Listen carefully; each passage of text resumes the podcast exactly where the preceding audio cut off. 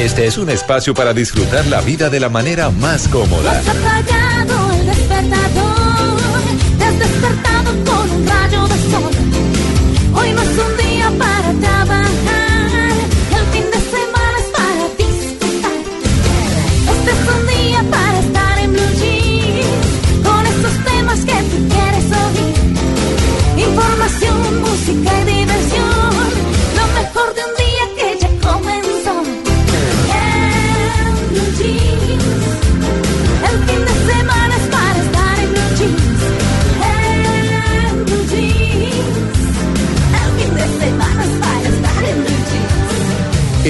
Jeans, con María Clara Gracia, Mauricio Quintero y Esteban Hernández.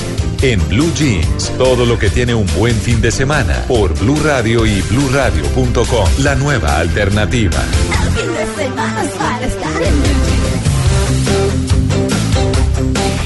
10 de la mañana, 11 minutos. Muy buenos días. ¿Siete? Siete y Perdón, diez. siete. Es que siete y diez y el 10 primero. Gracias. Lo que pasa es que la- las, la- las 10 es una hora que también nos gusta mucho, entonces es enérgica. Pero vi al revés, mire, está 10 y al, es que, no, pero me dio como dislexia. Es que todo está. No, pero ¿sabe qué pasa? Que todo está cambiado porque la cabina Sí. tuvo unos cambios. Huele hasta hace como cinco años que empezamos en Huele a Blue. nuevo. Huele a nuevo todo. Yo entonces dije, uy, ¿no? Está, está renovadito. esto. Claro, bueno, muy bien. 7 y 11 minutos. Ahora sí, estamos en la hora correcta. Bienvenidos a En Blue Jeans de Blue Radio. Todos los viajes tienen sus ventajas. Si el viajero visita países que están en mejores condiciones, él puede aprender cómo mejorar el propio. Y si la fortuna lo lleva hacia peores lugares, quizás aprenda a disfrutar de lo que tiene en casa. Uy. Eso lo dijo Samuel Johnson. Bueno, para que vean, ¿por qué? Porque hoy nuestro tema central tiene que ver con migrar para algún lado. Todo el mundo que era este país, la corrupción, la. Alzar vuelo. Sí, exacto. Entonces, hoy tenemos una experta, una persona muy reputada en Canadá, que nos va a contar cómo irse para Canadá, que no es tan fácil como la gente se imagina. No, la gente cree que solamente es ir, pagar una cantidad de plata, llegar allá y todo el mundo tiene trabajo. Y no es tan así. Y no es tan así, María Lourdes, buenos días. Hola María Clara, Bien. hola Esteban, súper bien. Uy, Con la qué sexys venimos todos hoy. 11 de la mañana. Ojalá nos pudieran ver. Ah. en un ratico en el streaming, por supuesto. don Esteban. Buenos días. Rico lo de además irse o por una temporada o hay gente que se Sí. quiere ir para siempre. Para siempre, sí. Pero lo importante del tema que vamos a hablar hoy es que mucha gente tiene la ilusión de salir del país, por ejemplo, ir a Canadá, muchísima gente, No, o a otros que- países, y hay mucho avivato tumbando la gente Sí, cobrándole hay mucho millonadas. mito, hay mucho mito sobre Que eso también es muy importante porque justamente la persona que traemos hoy es una persona que está reconocida hasta por el gobierno canadiense.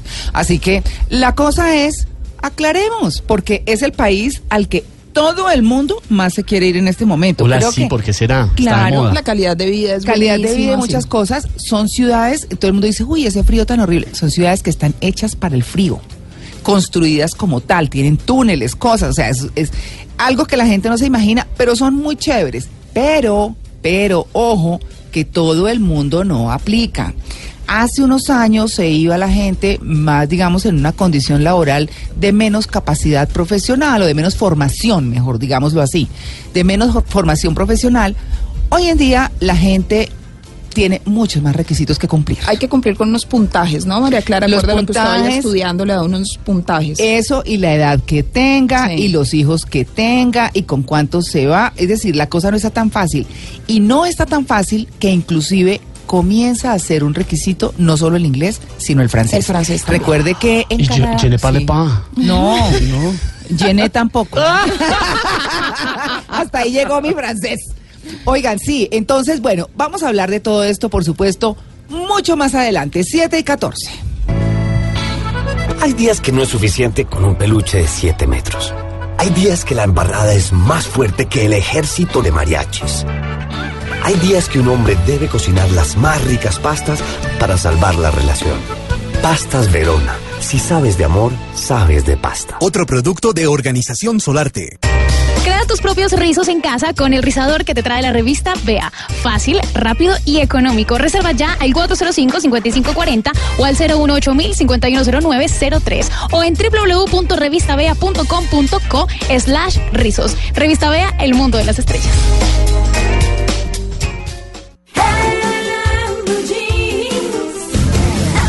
Semanas para estar en Blue Jeans.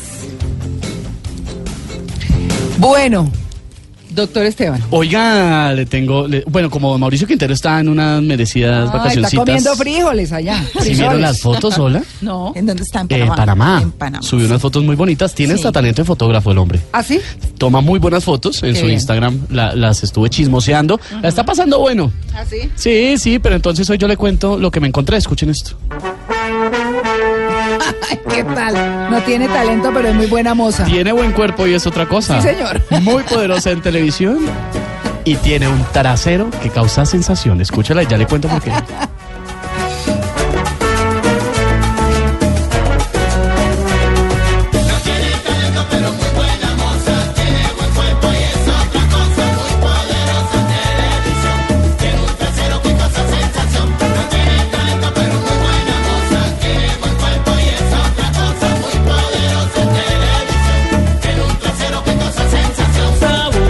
Trasero que causa sensación. Esta canción, qué pasa? esta canción que es una maravilla de don Willy Colón, William Anthony Colón Román. Sí, total, se bailó, se bailó. Esta es noventera, ¿no? Sí, total. Esta es noventera total. Este es un dato de que alguna de las Kardashian.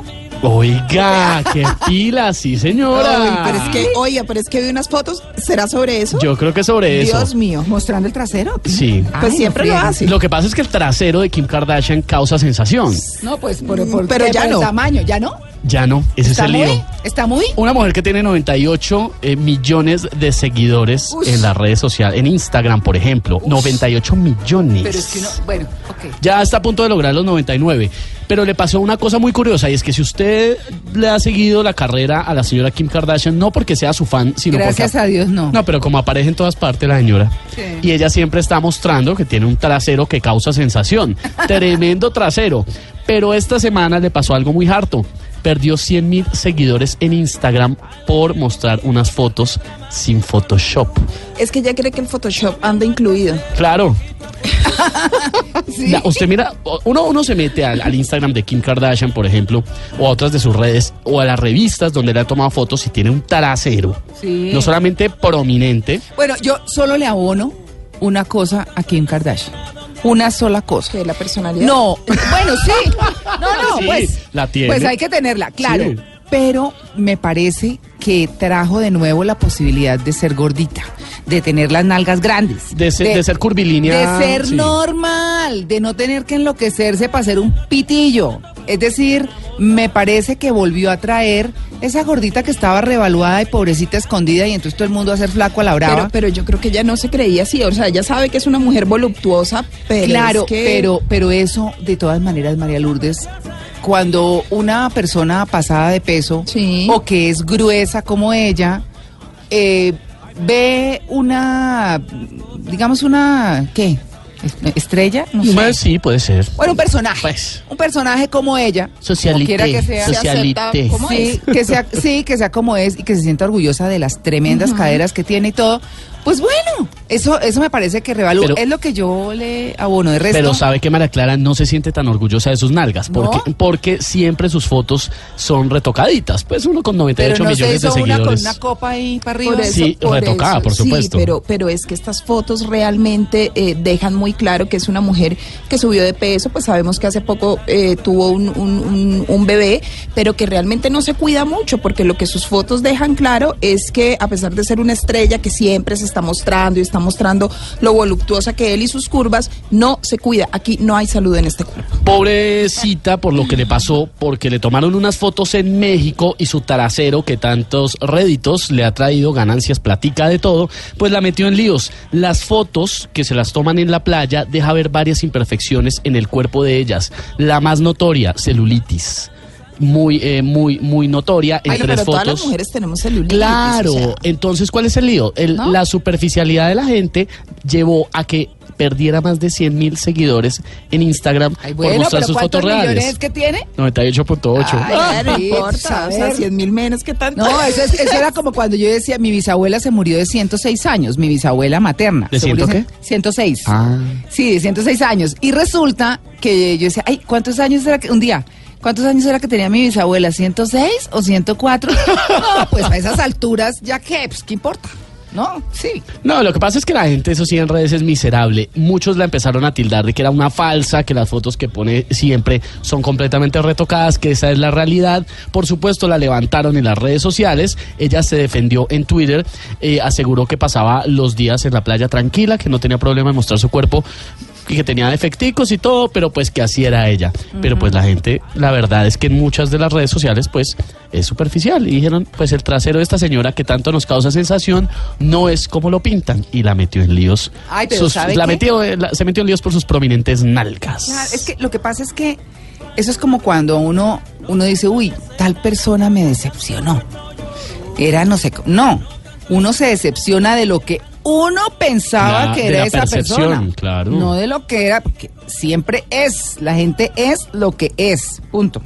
Ahora, le digo una cosa, esta señora eh, es muy pila, sobre todo en el tema empresarial. Ah, no, eso sí, es una En uno, de, en uno de los festivales de publicidad más importantes del mundo, el año pasado, dio una conferencia que fue la más... eh, ¿Aplaudida o qué? No solamente la más aplaudida, llenísima, eh, súper admirada, en la que ella presentó o, su concepto de la publicidad. Entonces presentaba una conferencia que se llama The Brand, Me, La marca. la marca, yo. Claro, y explicaba cómo personal. ella se logró constituir en su marca personal y que ella a lo que le ponga su nombre, eso vende. Claro. Bolso, perfume, de, eh, copa, de lo que sea, vino, vain, no importa. La señora ya tiene una marca consolidada. Fue una de las conferencias más aplaudidas en uno de los festivales de publicidad más importantes del mundo. La tiene clara, la tiene clara.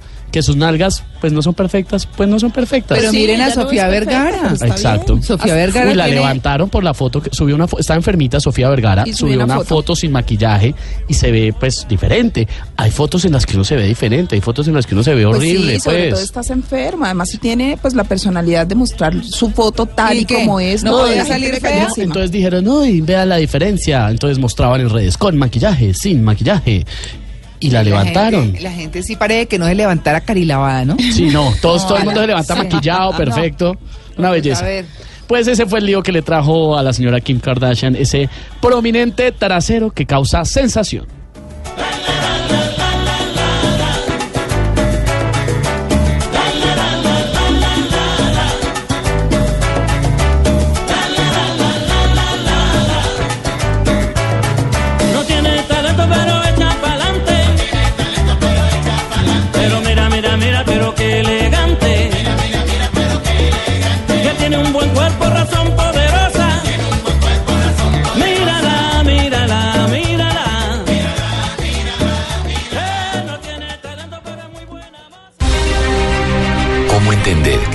Ganan oro les sirve más la plata?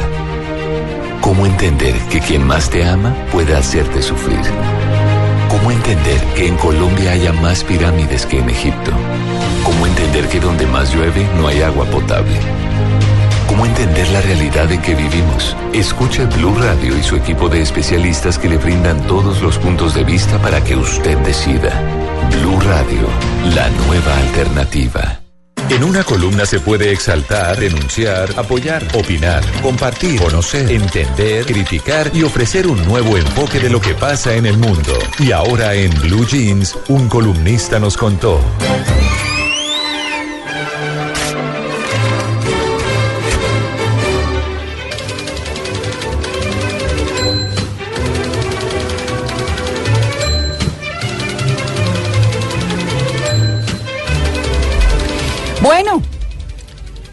Eh, hay que hablar de corrupción. Ah, pues sí. Pues es que Sí, el tema de todos los días. estuve país. dándole botes y botes y botes y entonces se encuentra uno con un pocón de columnas de la corrupción. Que esta es la peor de todas, que vino la más grave de todas, que es que definitivamente esto no se ha visto.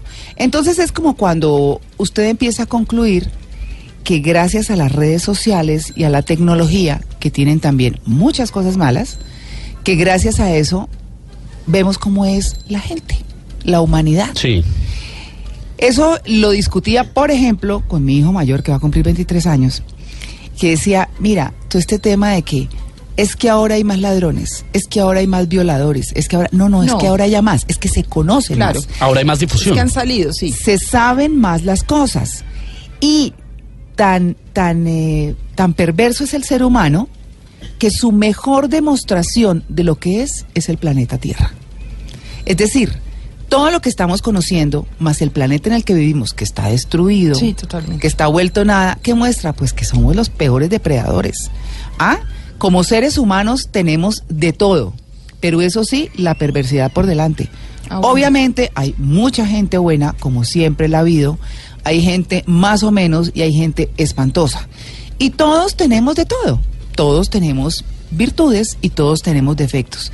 Pero este tema de la corrupción sí que es complicado, porque además nos muestra, pues que todo el mundo cree que es que este es el peor, que este es eh, eh, mejor, el, mejor- el peor momento. Pero siempre ha pasado. Eso, eso, es decir, claro, uno no tiene pruebas para decir, oiga, sí, es que fulanito tal, expresidente tal, hizo esto. No, no las tiene. Pero, ¿qué lo hace pensar uno, a uno todo lo que se está viendo hoy? Si no fuera, por ejemplo, por las investigaciones de los Estados Unidos, no tendríamos la FIFA y todo su escándalo. Claro. No tendríamos Odebrecht, ¿no es cierto? Pero, digamos que Reficar, que estaba callado, que estaba quieto, que estaba tapado, ha mostrado unas cosas terribles. Y lo que uno se pregunta cuando ve al eh, fiscal general de la Nación dando nombres de personas muy reputadas, de personas muy importantes del país, y uno dice, bueno, ¿y esto qué? Porque es que siempre nombran personas muy importantes, pero a la hora de la verdad, bueno, unas no tendrán que ver, esperemos, porque hay claro. que dar el beneficio de la duda, ¿cierto? Hay que ser responsables con eso. Pero otras, pues mucho tendrán que ver, porque alguien tiene que aprobar, o si no, ¿qué dirigencia era? Cuando se pasan estas cosas, que muchas veces la corrupción está en los mandos medios, claro, pero regularmente esos mandos medios están beneficiando a los, a los mandos altos. Así que entonces usted se encuentra una columna, por ejemplo, como Corrupción, el ratón cuidando el queso, que la publicó esta semana Álvaro Forero Tascón en el Ay, espectador. don Alvarito. Don Alvarito, todo serio él, eh, que está con nosotros en eh, Mañanas Blue. Claro. Y sigue en Voz y en Populi. Voz Populi. Sí, señor. Eh, y él dice que no es posible combatir la corrupción cuando el corrupto nombra a quien lo vigila. Claro. Por lo que despolitizar el sistema de elección de las 63 Contralorías Territoriales sería una de las medidas más efectivas para combatir la corrupción. Obviamente está hablando de los contralores departamentales y de los municipales que son elegidos por asambleas y los consejos. El carrusel de la vigilancia fiscal funciona de la siguiente manera, explica él. Para conseguir un contralor manso, entre comillas, el alcalde o gobernador acuerda con su coalición política en la asamblea o el consejo cuál es el candidato más favorable. Y los diputados y concejales le exigen a este cuotas en la nómina de la respectiva Contraloría a cambio del voto para elegirlo Contralor. Así, el Contralor y las cuotas de los diputados y concejales tienen poco interés en fiscalizar y sancionar a los funcionarios de la administración departamental o municipal. Pues claro, que son en su mayoría cuotas políticas de los mismos diputados o concejales. Claro. Este está tocando un punto.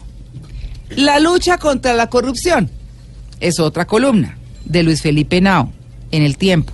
La de Álvaro fue el pasado 23 de abril. Esta fue del 20 de enero de este año. ex ministro de Vivienda. Sí, señora, sí, señora. Dice que cada vez que se, se avecina una campaña electoral, bueno, como está pasando efectivamente, comienzan a llover propuestas para luchar contra la corrupción. Entonces, claro, salen los adalides de la corrupción, que es como lo obvio, ¿no? En este momento. Surgen líderes, entre comillas, de la moral pública, que con la intención de ganar votos construyen agresivos discursos populistas, más centrados en ofensas personales que en propuestas concretas.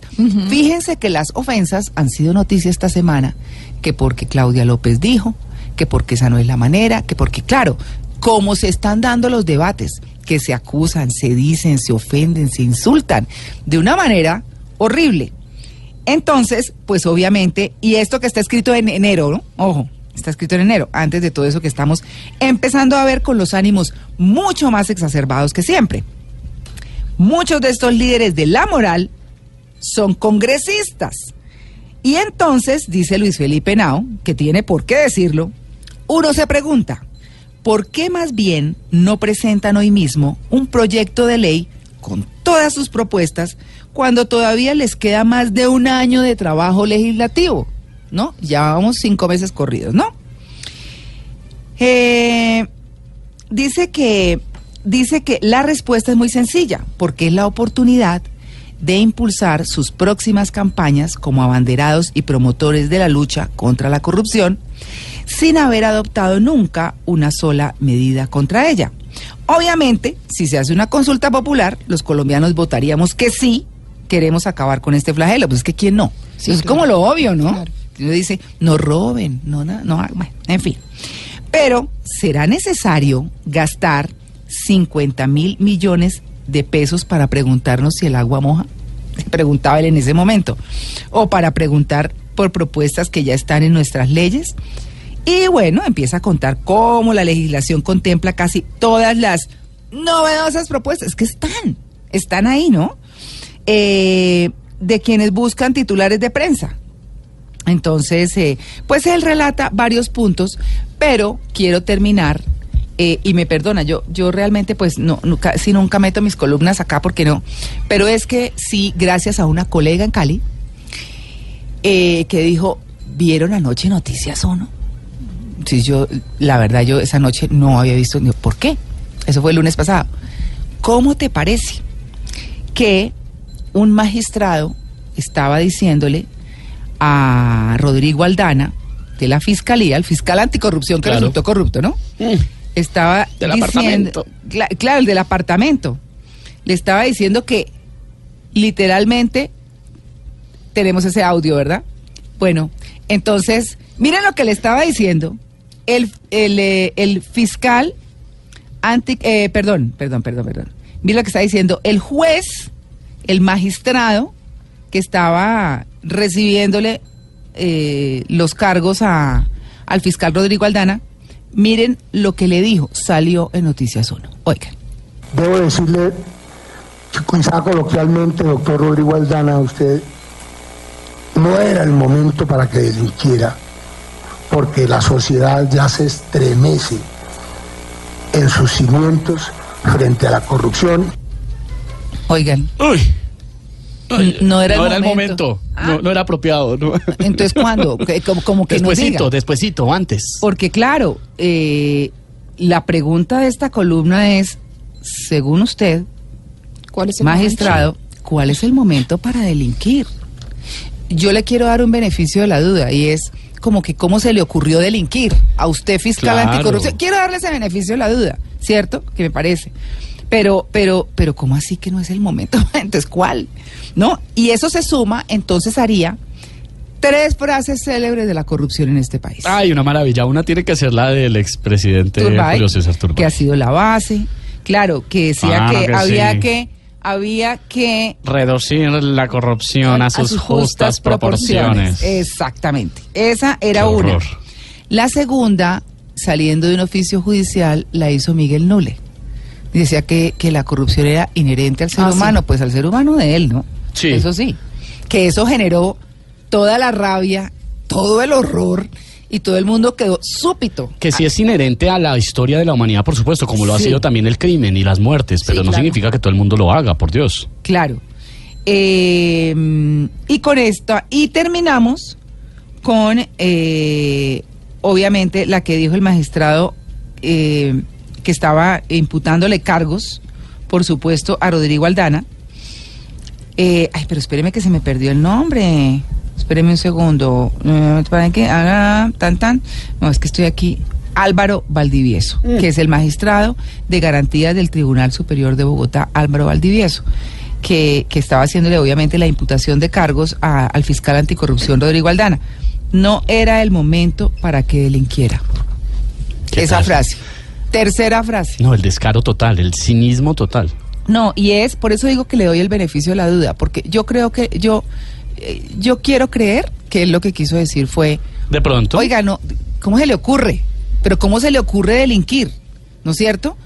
Que no era el momento, también quiero darle el beneficio de la duda como de, de que, es, que es- en este, en este momento que está tan terrible, pero tampoco era para decir que en este momento. No, le salió Porque como- es en ninguno, no le salió bien. El señor quiera que sea un lapsus interruptus en su mente y no Sí. haya sido otra cosa. Sí, sí, que no sí. haya hablado. A veces el- es que el cerebro lo engaña a uno a veces. Porque aquí la pregunta es, Ese es el problema. hasta, claro, hasta dónde ha llegado la corrupción que hasta los propios jueces dicen ese tipo de cosas. O sea, hasta dónde nos ha permeado en la sociedad para que diga ese tipo de cosas.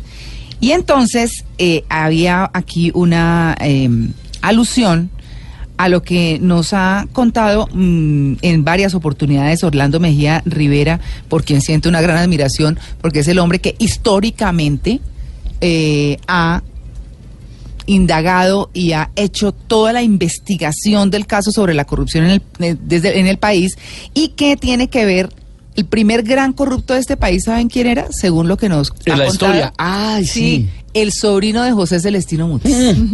Háganme el favor, porque él se quedó cuando murió José Celestino Mutis con todo el como el manejo de los fondos y las cosas que estaban alrededor de la expedición botánica. Y fue el que empezó a hacer torcidos. ¿No? Históricamente. O sea que esto pues viene de la colonia. Él no habla, él habla de la corrupción como ese hecho, ese hecho diferente entre los evangélicos y los católicos. Sí. Y como a nosotros nos conquistaron los católicos, los evangélicos creen que hay que trabajar muy duro para tener dinero. Los católicos educaron, eso dice la investigación, para que la sociedad colonial aprendiera, cuando perdió todas las prebendas y demás de la corona española, a que había alguna forma de seguir viviendo con tasta- tantas comodidades y fue cuando se crearon las clases dirigentes que viven de desangrar el Estado. Y se buscan las formas, y es lo que estamos viendo. Sí, en todo caso, María Clara, la corrupción siempre estaba ahí en el país y eso está relacionado con la injusticia que tenemos en el país, con Claro. las desigualdades que tenemos en el país y siempre ha estado. Y lo hemos dicho una y otra vez claramente, era que la guerra tapaba la corrupción en el momento en el que el país no tiene una aparente guerra, porque indudablemente No, en pues. los territorios sí sigue el conflicto. No en las mismas dimensiones, pero el conflicto sigue, ustedes lo han visto, por ejemplo, con los asesinatos que se están dando con las comunidades indígenas, asesinatos de campesinos, pero que finalmente a veces los medios de comunicación no alcanzamos a llegar a estas regiones para difundir ciertas cosas a nivel central. Pero el tema aquí, María Clara, es que ojalá no nos quedemos en el pronunciamiento de las redes sobre la corrupción, que no nos quedemos en No. salir a marchar en contra de la corrupción, sino en lo que viene ahora y es en las votaciones, y es votar por los mismos corruptos Sí. que han generado toda esta injusticia y toda esta corrupción en el país y volver a votar por los mismos cuando sabemos lo que tienen detrás. Para, que, para mí en ese momento no hay un solo candidato que Ninguno. pueda alzar la mano, ninguno. Sí. No ha salido el outsider nuestro. No ha salido. Bueno, nos vamos para el break, pero los quiero dejar con esta frase que eh, nos recuerda muy bien Orlando Mejía Rivera, y es, lo que el rey quiere se acata, pero no se obedece, que era lo que decían los conquistadores españoles cuando llegaban, eh, o mejor, lo que dijeron cuando llegaron a la colonia, que se ponían las leyes sobre la cabeza y decían eso, lo que el rey quiere se acata, pero no se obedece. Claro. Esa es nuestra herencia.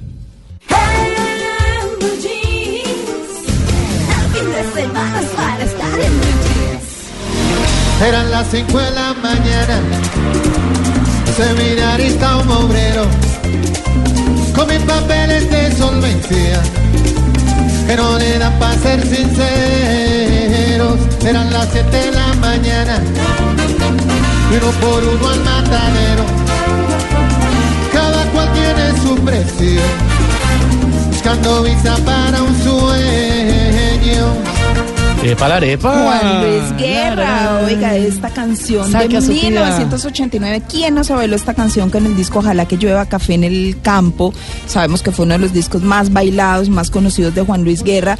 Y bueno, esta canción tiene un fuerte significado social con el que Juan Luis Guerra se refiere a la lucha que existe en República Dominicana y seguramente en muchos de nuestros países latinoamericanos por obtener una visa para poder viajar a los Estados Unidos y quedarse allá. No solamente es irse de turismo, Hmm. sino quedarse allá, vivir allá y buscar quizá una mejor calidad de vida de la que tenemos en nuestros países latinoamericanos. Y es el gran sueño de irse a los Estados Unidos y tener una mejor vida. Y a Oiga, otros países. Pero yo creo que en este momento eso es justamente lo que no está pasando. Exactamente. Sí, en Porque este con la, con, claro, con la, con la llegada al Donald gobierno de. Donald Trump, yo veo la cosa como que la gente sacó Estados Unidos de su panorama.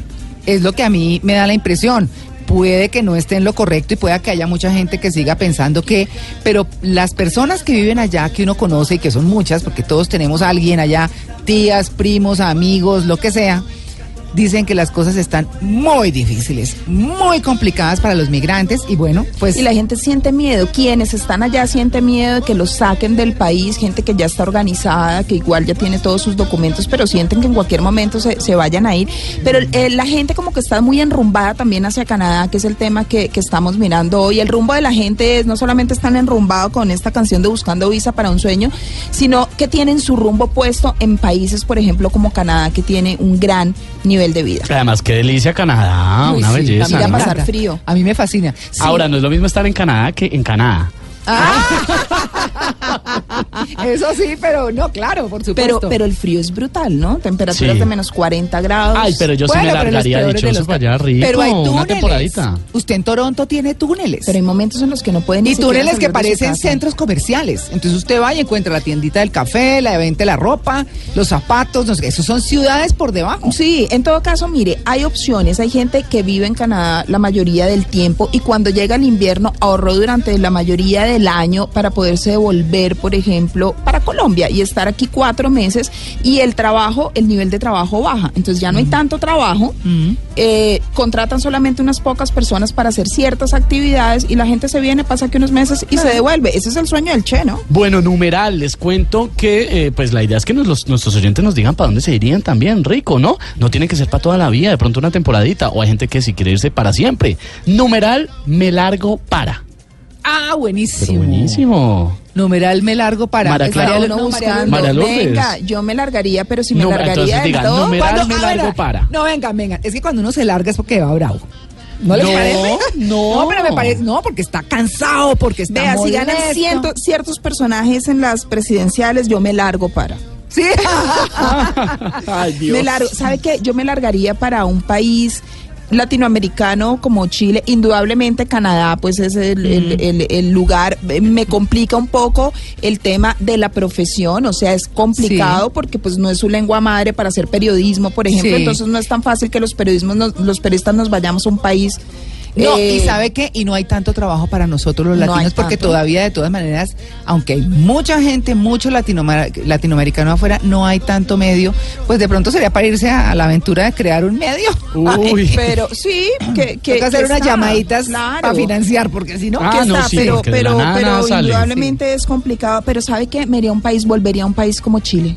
Chile es un país con una gran calidad de vida. muy europeo. Eh, sí, el trabajo para los periodistas es quizá un poco complicado, pero uno llega a Chile y se abren ¿Complicado por inmensas posibilidades. Porque no es muy bien pago. Mm. No es muy bien pago. Entonces, pero ¿en dónde es? eh, en todas en- partes. en- bueno, en todas partes los periodistas, Sí, pero, pero sí. sabe que bueno, hay Bueno, que hacerse rico por como periodista. ¿no? Ah, hacer sí, unas, sí. unas buenas especializaciones que nos permitan poder trabajar en otras cosas, que Mm. tengamos como base la comunicación y el periodismo y poder trabajar en otras cosas, pero yo me largaría para allá. Me largo para Chile. Numeral, me largo para. Ay, ¿no me pregunta a mí? Pero ya, yo iba pa- yo es que yo le iba a preguntar y usted le preguntó a María Lourdes, pero María Ajá. Clara, numeral, me largo para. Italia. Ay, qué Aunque delicia. conozco Con muchos italianos. económica que sí, hay en Italia. pues claro, lo que pasa es que además uno va de paseo y es lo más divino. Eh, Italia, dicen quienes viven allá, es lo más parecido a Colombia. La gente es muy parecida, pero tienen como un entorno, eh, por, por ejemplo, en arte, en arquitectura, la historia y todo, pues tienen una cantidad de cosas, de monumentos y todo espectaculares. Y obviamente las vías y demás, hay muchas cosas que son muchísimo mejores. Pero la gente en su base y en su esencia latina es como nosotros. Entonces, de pronto, allá cuadraría muy bien. Conozco muchos italianos acá que dicen que aquí hay lo que no hay en Italia, que es trabajo. Y nosotros aquí nos quejamos de trabajo. Entonces, Mm, para que vean que hay muchas cosas por hacer, claro, porque ellos tienen otra visión.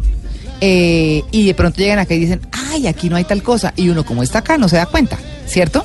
Uy, pero yo me iría para Italia. Sí, Qué yo tengo una prima viviendo en Italia. Italia, sabe, casada con un italiano, se entiende muy bien con el italiano, porque Sí. el tema cultural Por es eso son complicado. sí. casarse, sí, sí, casarse con extranjeros es complicado y se ha entendido muy bien y vive muy bien. Tiene una hija italiana, su otra hija Sí. colombiana, eh, pero sí falta el trabajo. Parece que es una de las Sí. quejas que falta un poquito el trabajo. Uy, bueno, me iría para Italia. ¿Y Numeral, usted? me- tengo dos opciones. Me largo para. Me largo para.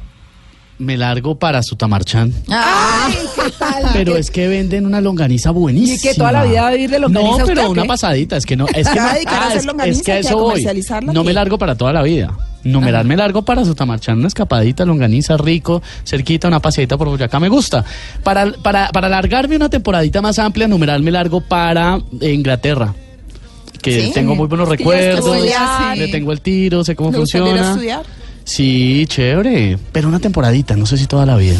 Sí, eso. Pero numeral me ¿Sabe largo para esos rico, dos destinos. Rico es cuando uno se puede ir y volver al país a seguir aportando. Uno se va a los países y encuentra cosas que se hacen en Colombia que allá no se hacen y uno Mm. aporta con eso y lo mismo de vuelta y llega uno a aportar cosas de las que aprendió allá. Eso sería el sueño del Che, ir y volver todo el tiempo. Sería Cierto. mi sueño. Perfecto. Sí, bueno, sí. yo como hija de militar he viaja, viajo, viajo y me, me ha quedado la costumbre de seguir viajando y a los cuatro o cinco años ya me quiero ir, pero Yo también soy hija de ex militar, pero además, pero además, eh, no por esa razón viajamos tanto, pero sí vivimos en muchas partes del país y, y pues eh, zonas mm, pero, Complicadas. eh, complicadas Yo y hace tanto rojas. tiempo y hace tanto tiempo pues difícil claro eh, en Arauca en el Caquetá en el Tolima en Santander en Yo Bogotá y luego acá En Pitalito Huila, viví, bueno, viví en Bucaramanga, Ocaña, viví en Pitalito Huila, en Florencia, Caquetá. ah yo también Eh, y en Pitalito viví en una época complicada. Mm. Nosotros salíamos del batallón con escoltas. Yo me le volaba a los escoltas. Es que esa Ay, la de una amiga a los nueve años. Ahí donde la vemos es tremenda. Eh, María Clara, nos dice Sandra Castillo, numeral me largo para Aposentos Tuta, mi pueblo. Julián David dice numeral me largo para Narnia. Jaime Gutiérrez, numeral me largo para la casa de mis padres, que sí me entienden. Ah, Ay. bueno, claro. Eh, lo pueden tomar así, sabe que me parece una buena forma de interpretarlo. Pero bueno, yo quiero hablarles de platica en un ratico, 7 y 50.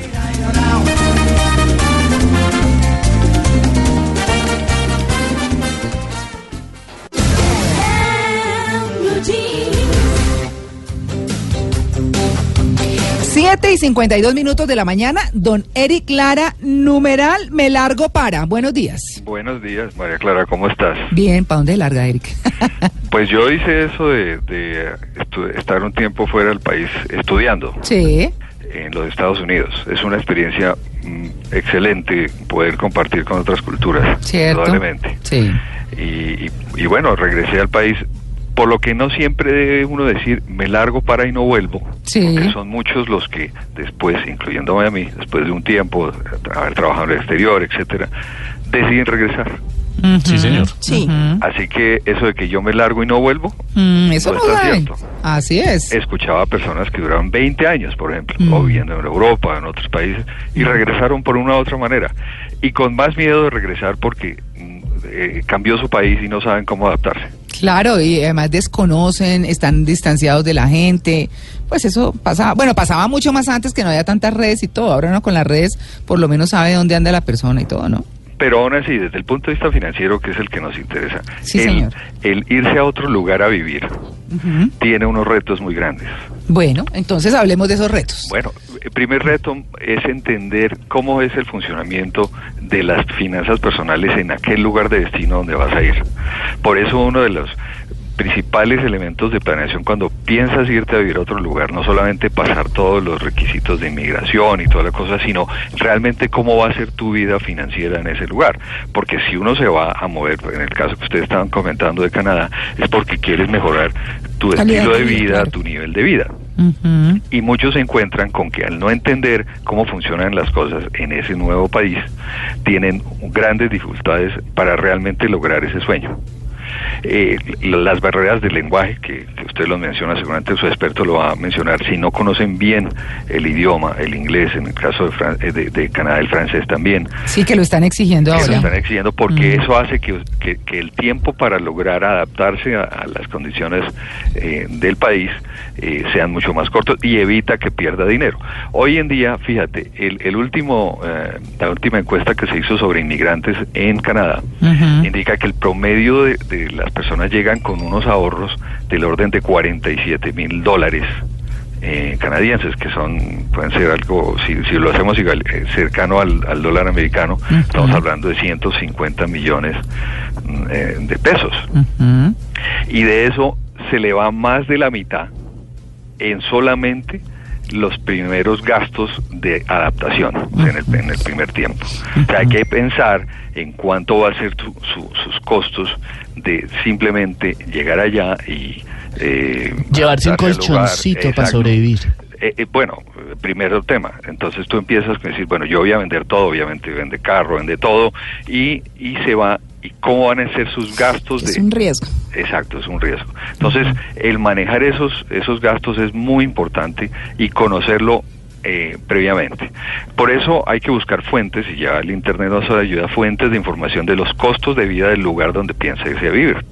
Claro, Eric, yo le pregunto, ¿puede ser una buena opción eh, ir al sitio y estar unos dos, tres meses, digamos, eh, generar un ahorrito, irse durante esos tres meses y ver cómo es la vida realmente allá? Porque por internet hay muchas cosas.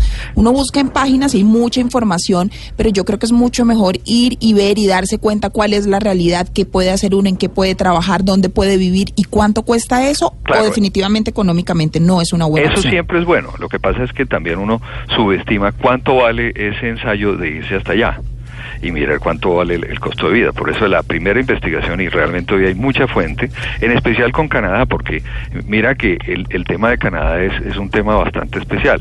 Cuando nosotros hablamos países como Colombia, que, que tiene un crecimiento eh, orgánico, o sea, nosotros el crecimiento neto es el número de personas que nacen nuevas y las que mueren, cuánto es ese crecimiento, Canadá en ese aspecto tiene casi cero. O sea que su crecimiento hoy de la, de la población está centrado en, en un alto porcentaje en inmigración. Es que ese país es de migrantes. Ahora Angélica Claro. nos lo va a contar que es nuestra invitada. Y es porque el, el- la población está envejeciéndose y la- la- el, eh, el ritmo de nacimientos está decreciendo. O sea, los matrimonios no están teniendo tantos hijos. Y además la gente se está muriendo, eh, pues o sea, hay más calidad en la salud, hay más posibilidad de vida, la morbilidad es menor, la mortalidad lo mismo, así Correcto. que eso es complicado. Entonces, fíjate que hoy cerca del 70% del crecimiento poblacional de Canadá tiene que ver con inmigración. Claro. O sea, es gente que llega nueva. Así que, digamos, de las cosas que hay que entender so- sobre yo me voy para Canadá, que es, es mucho, mucha gente, yo tengo muchos amigos que se han ido allá, familiares, etcétera. eh, lo primero es establecer, más que ir, establecer una red de apoyo que puedas tener allá, de personas que ya tienen experiencia, que se fueron, que eh, tra- pudieron trabajar en su profesión, etcétera, y cómo hicieron su adaptación. De las recomendaciones más importantes están el tema de cómo establecer su vida crediticia. Claro. Y definitivamente hoy por hoy empieza por el tema de las tarjetas de crédito, que es el gran temor que, que- que hay que manejar. Bueno. Las tarjetas de crédito son las que te abren el mm, mundo financiero en los países eh, donde vas a llegar, especialmente Canadá. Ahora, como hay tan alto porcentaje de inmigrantes, las instituciones financieras tienen también programas de bienvenida de aquellos que llegan inmigrantes Bueno, pero hay muchas observaciones. para ayudarles, exacto, para ayudarles a, a entrar al, al sistema. Se recomienda es tener lo que se llaman las tarjetas de crédito aseguradas. Son aquellas que tú tienes que depositar un dinero y te dan solamente ese cupo, porque no hay, Claro. no hay, no hay seguridad de que vas a pagar la tarjeta. Eso te va cre- eh, creando ese, eh, eh, digamos, historial de crédito para que puedas hacer lo primero que es pensar en comprar una casa. Listo, Eric, muchas gracias. Pues bueno, ahí están las recomendaciones. Ya venimos con nuestra invitada, la abogada experta en este tema, Angélica González Blanco. 7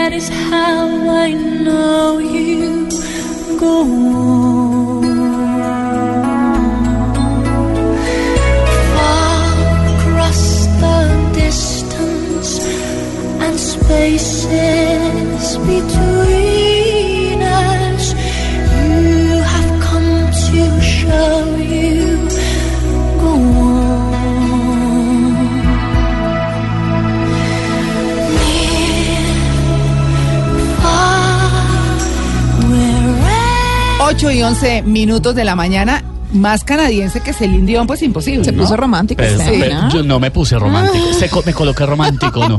Yo siempre soy romántico. Me coloqué Se colocó romántico. Se colocó romántico. My heart will go on. ¿Se acuerdan de esta canción? Mi corazón, Sí. mi corazón seguirá latiendo o mi corazón eh, seguirá adelante. También puede ser una traducción de la banda sonora de Titanic del año 1997. Hola, 20 años. ¿Cómo pasa el tiempo, no? Hola. Uy. Mucho. ¿A qué horas pasó todo? Bueno, Recuerde que eh, esta canción es de una señora que tiene un nombre muy elaborado, Celine Marie Claudette Dion. Lo que pasa es que todo el mundo, los amigos le decimos Celine Dion, de parche. Entonces, cuando, sí, cuando nos vemos para tomarnos algo. Celine. Celi, sí. Celi, Celi. Miren a la mirada Vení, angélica. Celi. Dice, ¿A Oye, qué manicomio llegué? ¿Cierto? Doña Celine Marie Claudette Dion no quería cantar esta canción inicialmente. Dijo, esta canción no me gusta, esa vaina, ¿para qué? Eh, tuvo una conversación con su manager, que además era su esposo, Sí, eh, sí, René. Angelil, y dijo, bueno, grabemos un demito ahí, pues, para mandar a los de la película. Y resultó ser la canción que me imagino yo, por impacto, es la que más eh, la identifica en todo el planeta. Sí, claro, claro. eh, eh, buenos días para todos. Good morning. Hola, Eh, Carlos. Pues, ah, Dígale además- good morning porque él se la pasa en Claro. Estados Unidos. Es que el, eh, ese demo fue la única versión que se hizo de la canción. Ella no volvió a cantarla. Ese demo que mandó, ese fue el que quedó único, y el ese que fue el quedó. que conocemos y ese fue el que se usó para el video de la famosa película Titanic, ganadora de 11 premios Oscar. Vea, doña Celine Dion, hoy que estamos hablando de Canadá, Estaba pues, ahí más pequeñito canadiense. Leonardo DiCaprio. Uy, mi hija, pero le gusta. No, No, no, oiga, pero no, ese no. hombre me encanta. No, es- Winslet. Pues dicen que Es no usa querido, me gusta por todo el no tema importa. ambiental y todo el liderazgo que tiene, eso me encanta Me- de me- él. no, pero me fascina gustó esto. más María Clara momento. dice, dicen que no usa desodorante y María Lourdes dice, me encanta por el tema ambiental. No. Yo creo que alza el brazo y ese ambiente es terrible.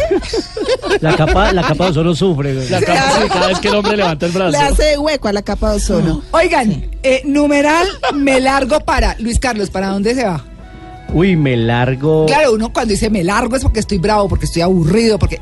Pero Sí, a lo mejor mala onda. aquí hay una oyente, y ay, no tengo abierto el Twitter, pero hay una oyente, eh, una oyente dijo, me largo para Barcelona, pero pasando por Sutamarchán. Ay, Ah, invitando a. Esteban, dijo, invito a Esteban. Uy, Sí. pero de una. Yo este año, aunque aunque esto es una aspiración, una aspiración, Sí. un sueño, me largo para Madrid.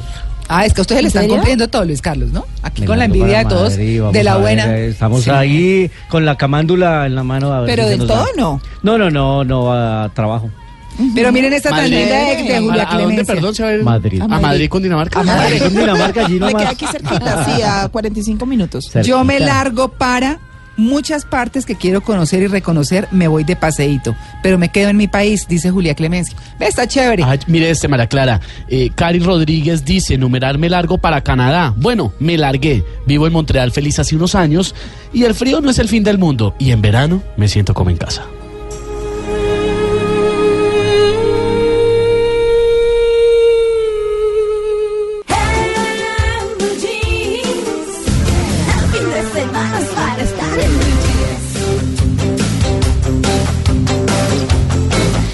8 y 15 minutos de la mañana, doña Angélica González Blanco, muy buenos días. Buenos días, Mara Clara. Buenos días a todos. Agregale el micrófono allá. Aquí. Eso, perfecto. Angélica es eh, experta en procesos de migración a Canadá, es colombiana, barranquillera para más señas, abogada y lleva usted de la diáspora de hace como 20 años, ¿no? Fui antes de la diáspora cuando... ¿Ah, sí? Sí, claro. Ah. Eh, eh, estuve en el 95, Eh. 94, antes que comenzara la diáspora. Claro, por supuesto. Bueno, Angélica la hemos traído, ¿por qué? Porque es una persona eh, muy reconocida en Canadá, eso es lo que les queremos decir. Es una persona no solamente experta en este tema, sino muy reputa- reputada y muy cercana al gobierno canadiense como toca en estos casos, porque hay mucho avivato que saca avisos, que invita a la gente a que venga. Viva y trabaje en Sí, Canadá. Sí, pero como si eso fuera, coja el tiquete y váyase, ¿no? Más o menos. Y la cosa no, es tan fácil, ¿cierto, Angélica? No, eh, no es tan fácil, son procesos legales. Y entonces, eh, a veces me duele, me da dolor de patria, me da dolor de gente, cuando veo que algunas personas por querer eh, tener lo que desean, caen y, y querer oír lo que quieren, eh, caen en estos falsos avisos. ¿Cómo es que le llaman ahora en los millennials la nu- las falsas La noticias? Las La falsas verdades. fake news, fake news. Eh, bueno, caen en esto, entonces dice Canadá regala, se está rifando 300 visas y entonces te da casa, te da donde vivir. Bueno, y de- yo no sé de dónde sale eso. Y pero, pagas eh, 30 millones de pesos por cabeza, por miembro de familia, para ir. Bueno, no sé cuáles serían los precios porque nunca he llegado a tanto, pero sí he tenido que ver dramas y si me quieren preguntar del asunto no me van a hacer llorar porque nunca he llorado delante de los clientes, pero, pero sí he visto dramas en donde realmente las personas eh, llevadas a una ilusión y, y tenemos que ser claros, Canadá es un país que eh, en inglés se dice welcoming, es un país que le da la bienvenida al inmigrante, que te da la oportunidad y aquí la muestra es un botón, ¿no?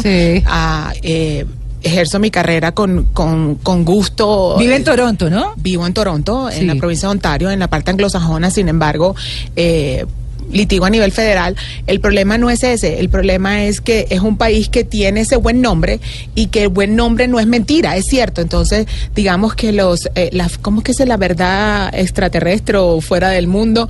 Lo lleva a, a llevar estas noticias que no son reales porque hay testimonios de personas que han hecho la vida en Canadá y caen en estos, eh, ¿cómo le diría yo? Con estos avivatos. Bueno, yo le diría que son estafas. Realmente son Estafadores, estafas. bandidos. ¿No? Tremendo. Bueno, Angélica, ¿por qué Canadá recibe tantas personas de otros países que quieren y ven su futuro allá? Comencemos por analizar la parte geográfica. Canadá es el país en extensión territorial después de la disolución de la Unión Soviética más grande del mundo, en extensión territorial. O sea, hablamos, si hablamos que la Unión Soviética todavía estuviera, la Unión Soviética como tal fuese más grande, pero en extensión territorial es más grande, vamos de costa a costa. Eh, y es un país que eh, hoy día tiene 33 millones de habitantes. ¿Cuántos millones de habitantes tiene Colombia? Casi 40. Nosotros 40, sí. y. 40. mm. y, y podría asimilar que Colombia cabe en la provincia de Ontario y sobra. Ah, no, sí, claro, señora. si uno En- mira el mapa. En extensión territorial. Entonces somos un país joven, eh, un país que vive en... Dígame. un, pa- un país que vive en, en la- en la dinámica de crecer, en, en- en un país donde hay cuatro estaciones, no todo el mundo vive en las cuatro estaciones. Claro. Y eh, es un país... yo- es tan planificado que todo el mundo planifica. Entonces, la Buenísimo, planificación lleva a que no hay sobrepoblación y para manejar la dinámica socio democrática que existe en el país, sin, necesitamos más gente. Ese Claro. es el punto, pero es organizado. Entonces la ley te dice, sí, yo soy consciente que tengo una política proactiva hacia la inmigración, pero ¿cómo? Planificada. Aquí están estas avenidas, estas avenidas, esta avenida, puedes venir así, así, así o así, pero no somos... eh, No es una cochada, pues, que se va para allá y vean a ver qué. Y no tenemos ese espíritu, eh, digamos que de doble sentido o hipócrita, y perdón por la palabra tan fuerte, que de pronto hay en, en, en, en el otro lado de Norteamérica, en donde dice, no queremos emigrantes, pero vengan y trabajen bajo de cuerda Claro. aquí y Sí. no nos importa. En Canadá esa filosofía no existe, porque es que si tú no tienes documentos no puedes trabajar, así que aquí todos los que están oyendo, que dicen que me voy con visa de turista y allá arreglo mis papeles, pues no. No, es tan fácil. No es tan fácil. Y, y además, Angélica, Canadá está cumpliendo 150 años, ¿no? Sí. Siento, es muy lindo, es que Canadá es muy lindo. La sí. historia de Canadá es hermosa si vemos que nosotros nunca peleamos por la independencia del país. Digo nosotros, a pesar de que amo mi tierra, eso me hago, eh, tengo el corazón dividido en dos. Canadá se independizó del United Kingdom o del Reino Unido en Sí. 1982 por un acto legislativo. O sea, nunca peleamos, peleamos al lado de, de- del United Kingdom en las guerras eh, como parte de las fuerzas militares. Y si ven la historia de la Segunda Guerra Mundial tuvimos un papel muy importante, pero eh, desde el punto de vista humano nunca quisimos, de hecho somos una monarquía, todavía le- la jefe de Estado es la reina Isabel II, entonces es un país que, que tiene una historia eh, que yo pienso que debería ser ejemplo para muchos países. Claro, y es donde todo el mundo se, se quiere ir, por lo menos por estos días en los que está cumpliendo Canadá 150 años y donde justamente en una entrevista que le hicieron hace poquito Alfredo Babún, gerente general de Air Canada, dice que eh, es el momento en el que más gente se está desplazando, más está viajando a conocer, a bueno, a buscar de pronto oportunidades y demás. Pero de eso es de lo que vamos a hablar. Numeral me largo para. Numeral me largo para, nuestros oyentes nos están enviando sus opiniones de a dónde se largarían porque ya no quieren quedarse acá o porque se quieren pegar una voladita para algún lugar. Numeral me largo para, nos dice Carolina MT, me largo para un hotel. Pero pues también me gusta acampar. Oiga, pero mire este, Omarir dice, me largo para Macondo. Ah. Así como está el mundo, es el lugar más tranquilo y seguro. Oiga, pero Ah. miren esta de Juan Sebastián. Me largo para clase, pero con el audífono puesto para seguir escuchando. Blue Jeans. Muy bien, ah, muy bien. Julián Escobar dice que se larga para Inglaterra. Me largo para, me encantan sus construcciones, trenes y aprovecharía para conocer a Silvis Carrasco. Ve. Ah, vea pues. Oscar Leonardo dice, diría un venezolano, numeral me largo para Narnia, porque prefiero ser gobernado por un león a gobernado por un burro. en alusión al presidente. Oiga, pero miren esta, yo no sé cómo interpretarla, Angélica. Diego Leverman dice, me largo para CSI Canadá. Causa de muerte, vejez. Ah, ok. Ah, hágame el favor, la gente vive mucho, pues no sé. Seguramente hoy en día hay menos mortalidad, por supuesto. Pero bueno, estamos hablando hoy de qué tan fácil realmente es migrar a Canadá. 8 y 22. Yo soy emigrante Yo soy una inmigrante para que mi familia esté a salvo. para proporcionar una mejor educación para mis hijos.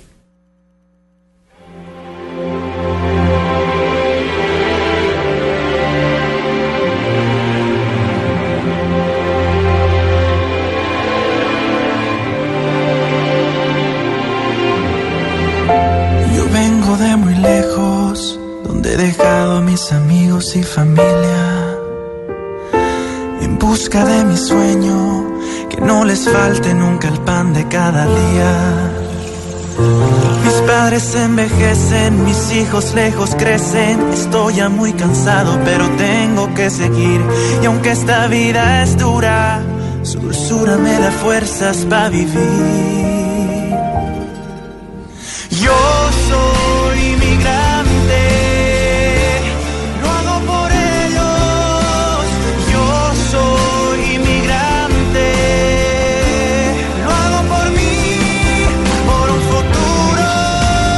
Futuro. Lo hago por ellos, lo hago por mí. Qué cosa tan triste. Anoche que encontré esta canción, esto es como una, eh, una grupo eh, de gente en California muy joven que canta y obviamente lo que uno encuentra mucho de migraciones de los Estados Unidos. Pero la letra de esta canción, como ustedes estaban escuchando, me conmovió mucho porque sale esa gente eh, humilde que se ha ido para los Estados Unidos con Busca un sus sueño, claro. claro, buscando un sueño y, y, pues con mucho dolor, ¿no? Y, y a- arrancando como yo soy migrante, yo soy migrante, y son caras de personas que están allá luchando por su familia o por ellos mismos. Y eso es, eh, digamos, eh, representando lo que pasó con mucha gente que se fue y se ha ido para los Estados Unidos. Eh, pero, pero Angélica, ¿qué tan fácil, y la pregunta suena tonta y obvia, pero qué tan fácil es irse a Canadá, que todo el mundo está empezando a soñar con irse a Canadá? Realmente desde el punto de vista legal es fácil, pero tienes que hacer el deber ser. Claro, el Ah, trabajo. ok, no podemos hacer, el problema es que a veces queremos trasladar nuestras malas costumbres y hablo y abro uh, quotation mark diciendo que Comillas, comillas. Yo le hago acá la traducción simultánea. no, los millennials como lo sabotean a uno. No, ni me faltaba. No, y menos a los invitados. No, ni me faltaba. Al contrario, la apoyo. Ese es un buen argumento, el hombre Sí. tiene potencial. Sí. Entonces, lo que sucede es que si, si hacemos el deber ser y no queremos hacer, eh, cruzarnos las, eh, en inglés se dice shortcuts, o no quiero Ujú. hacerle el desvío, Sí. ah, es muy fácil. Pero tienes que hacer el proceso. Y ahora tienes que saber cómo haces el proceso para no caer en, los, eh, en las estafas. Llamémosle Vale. el proceso como es legalmente, para no caer en las estafas. Un ejemplo, por ejemplo, un ejemplo. Un ejemplo, eh, noviembre del año pasado, y voy a hablar en términos generales, pero no puedo traer nombres completos Claro. por el tema de confidencialidad.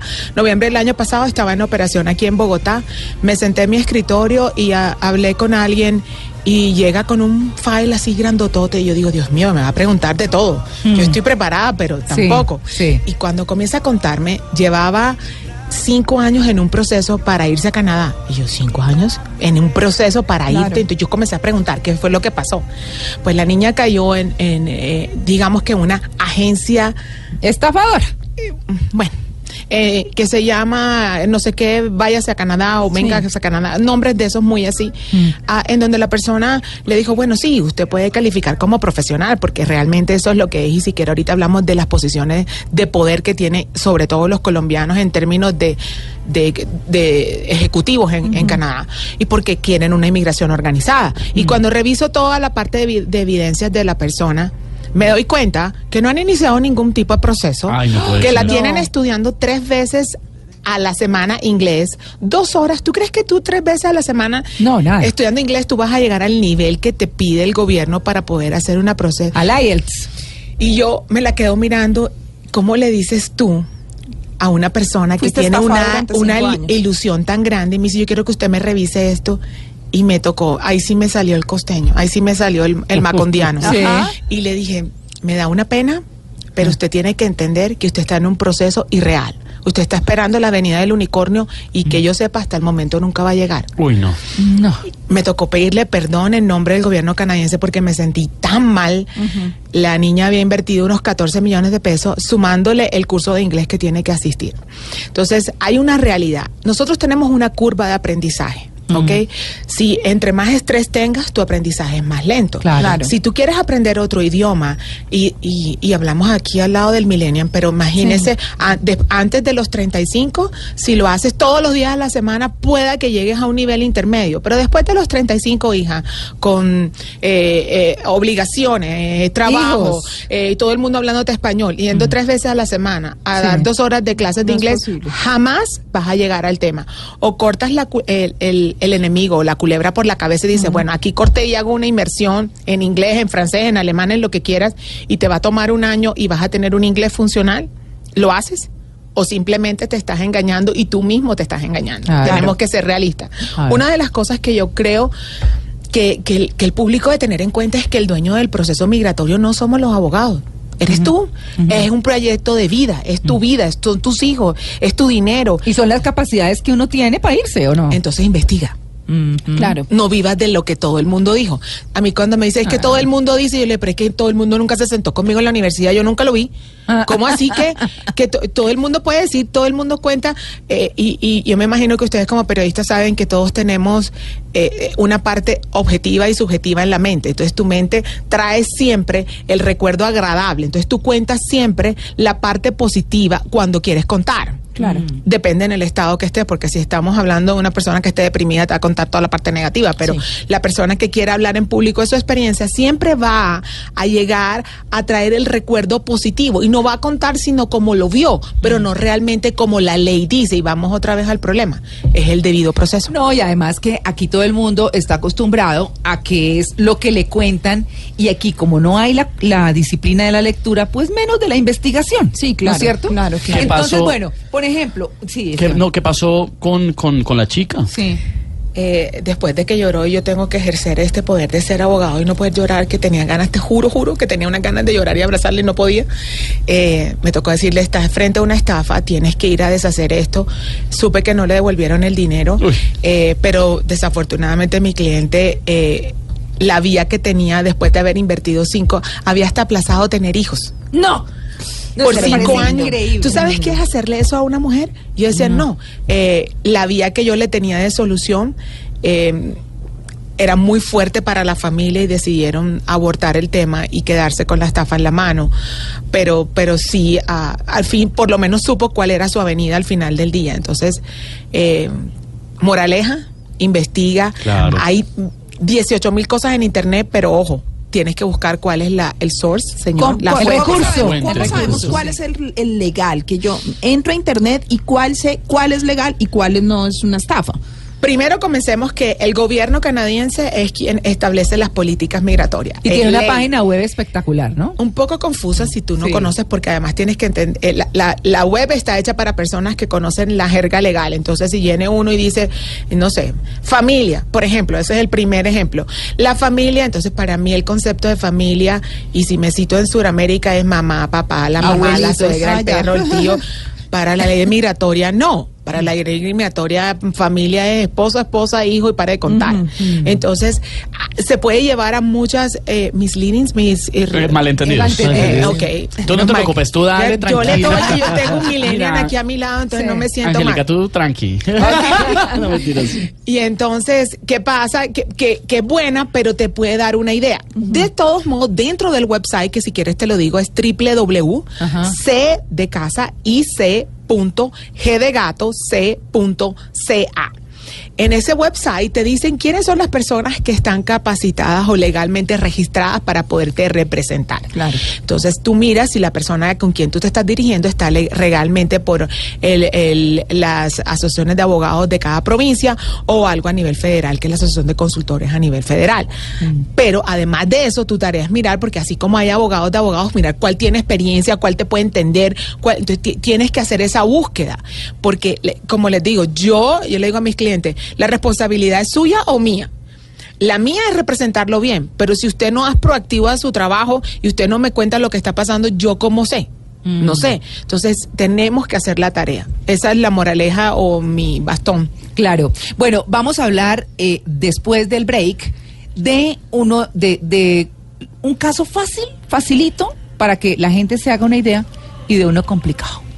Para que podamos, eh, digamos, un estudiante, un chino así como Esteban, que no está casado, no tiene hijos, no nada, Un nada. milenio, es un milenio. Agarro sí. mis motetes y, Y me me largo. voy. Sí, te largas. y numeral me largo para. Sí, o sea, y es joven, muy joven, que es también lo que quieren en Canadá, eh, pues para, para poder, eh, para que la gente pueda realmente hacerse una idea de, de qué tan fácil o qué tan difícil es irse. Como dice Angélica, muy claramente, eso depende de usted, de lo que tiene para entregar a Y de ese lo que quiere hacer, porque igual Canadá también está recibiendo gente calificada para oficios que no encuentran allá. Pero los periodistas nosotros no, no tenemos mucha opción. calificaban. Exacto. Yo tengo No, eh, brevemente el caso de dos amigos, un realizador de televisión y una diseñadora gráfica, que aplicaron en este momento, ya están viviendo en Quebec, Mm. pero sus profesiones tenían muy bajo puntaje para Sí, clasificar. Entonces a ella le tocó aprender a cortar carne, que daba un puntaje altísimo y ahora es cortadora de sé. carne. No, yo no, no sé si me iría a otro país a hacer, por ejemplo, una actividad de esas. Ser electricista,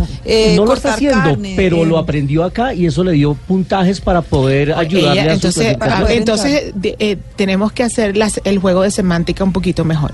Ella decidió eh, eh, reeducarse para tener una herramienta para emigrar, Exacto. lo cual no quiere decir que su profesión, la decisión de tener tu profesión o no, la decides tú. ¿Qué tanto Claro. quieres esforzarte? Aquí estoy yo.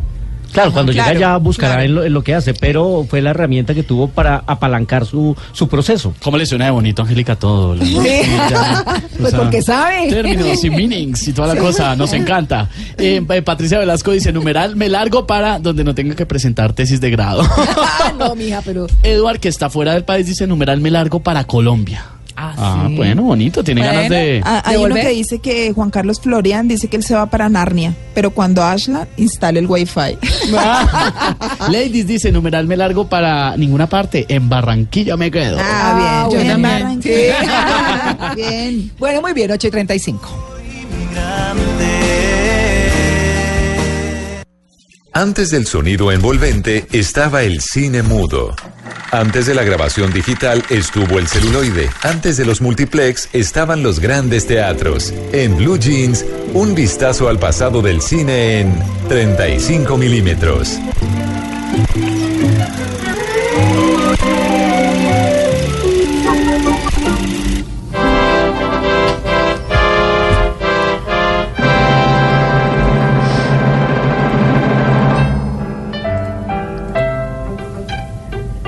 Pues hoy que estamos hablando de inmigrantes, es un tema que en el cine se ha trabajado desde el inicio de los tiempos. Claro. Porque estamos recordando y esta música nos lleva a 1917, hace ya 100 años. Un cortometraje de Charles Chaplin se llamaba justamente así, El Inmigrante, y nos hablaba de la llegada de su famoso personaje Charlot el Vagabundo, que llegaba como inmigrante a los Estados Unidos, eh, proveniente de Europa, pero en el viaje era acusado de un robo pero la verdad es que era un malentendido porque él no quería robar a una pasajera, sino quería era devolverle algo que se le había perdido y se le había extraviado y él quería a echárselo en el bolsillo.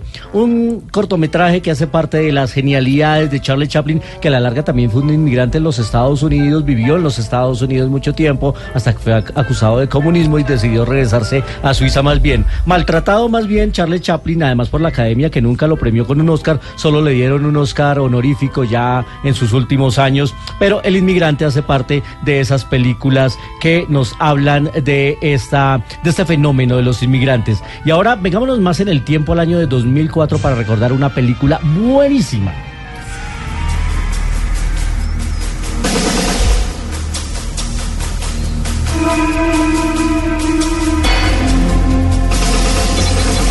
La cinta es dirigida por Alfonso, por, San- eh, por Sergio Arau.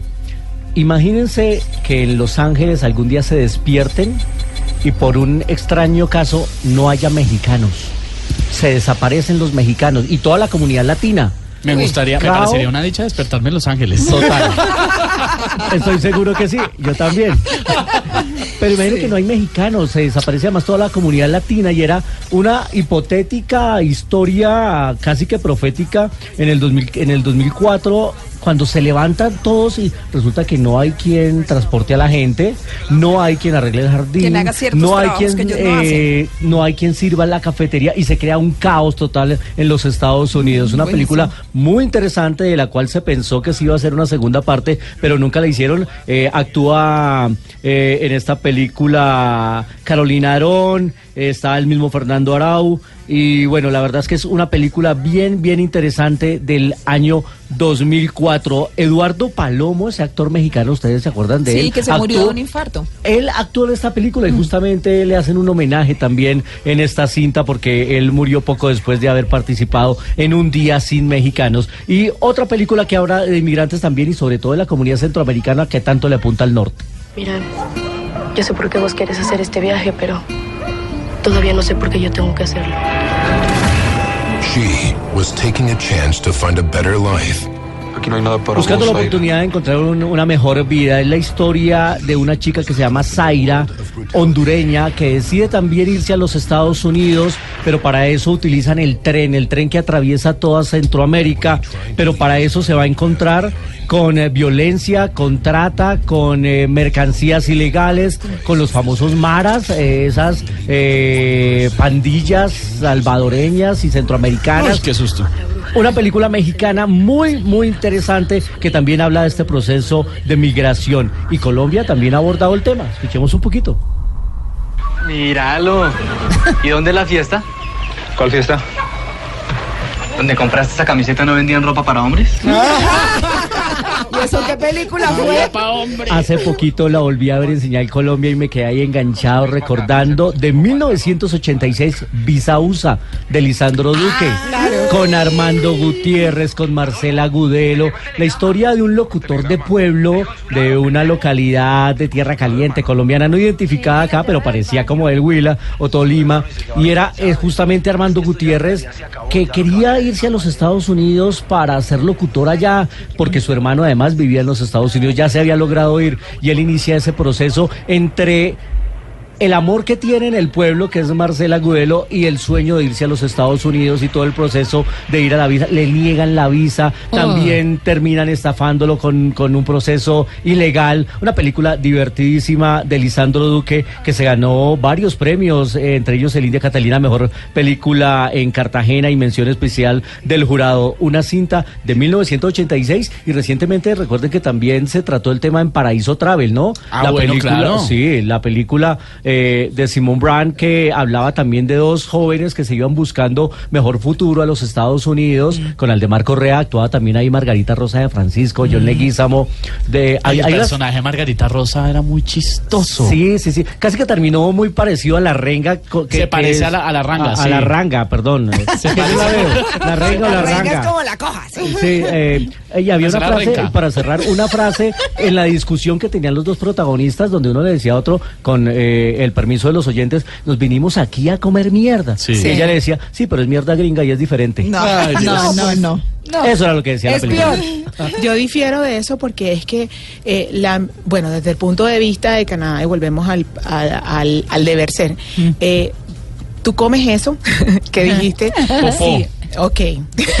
Translation. Sí. Ok. Sí, translation. Ok, ah, si tú lo deseas. Claro. El problema es que tanto tú quieres esforzarte. Claro. Si yo te contara que yo estudiaba desde las 6 de la mañana hasta las 9 de la noche, ah, pero mi sueño es esto, yo respiro la ley, la vivo, me apasiona, tengo ese talante macondiano que si eso no era, eh, no era mi vida. Entonces, él, tú decides, como hay personas que deciden y descubren otras facetas de su vida, deciden, mira, yo soy pintor o me gustan más las cosas manuales o, o decidí, ahora está todo de moda ser chef. Entonces todo el mundo quiere ser chef y estoy en esto y estoy y en la parte orgánica y descubren otras cosas y yo pienso que en la vida, ¿sabes que aprendí en Canadá? que aquí nos meten en el cerebro desde chiquito es que si tú vas a ser antropólogo te vas a morir siendo antropólogo.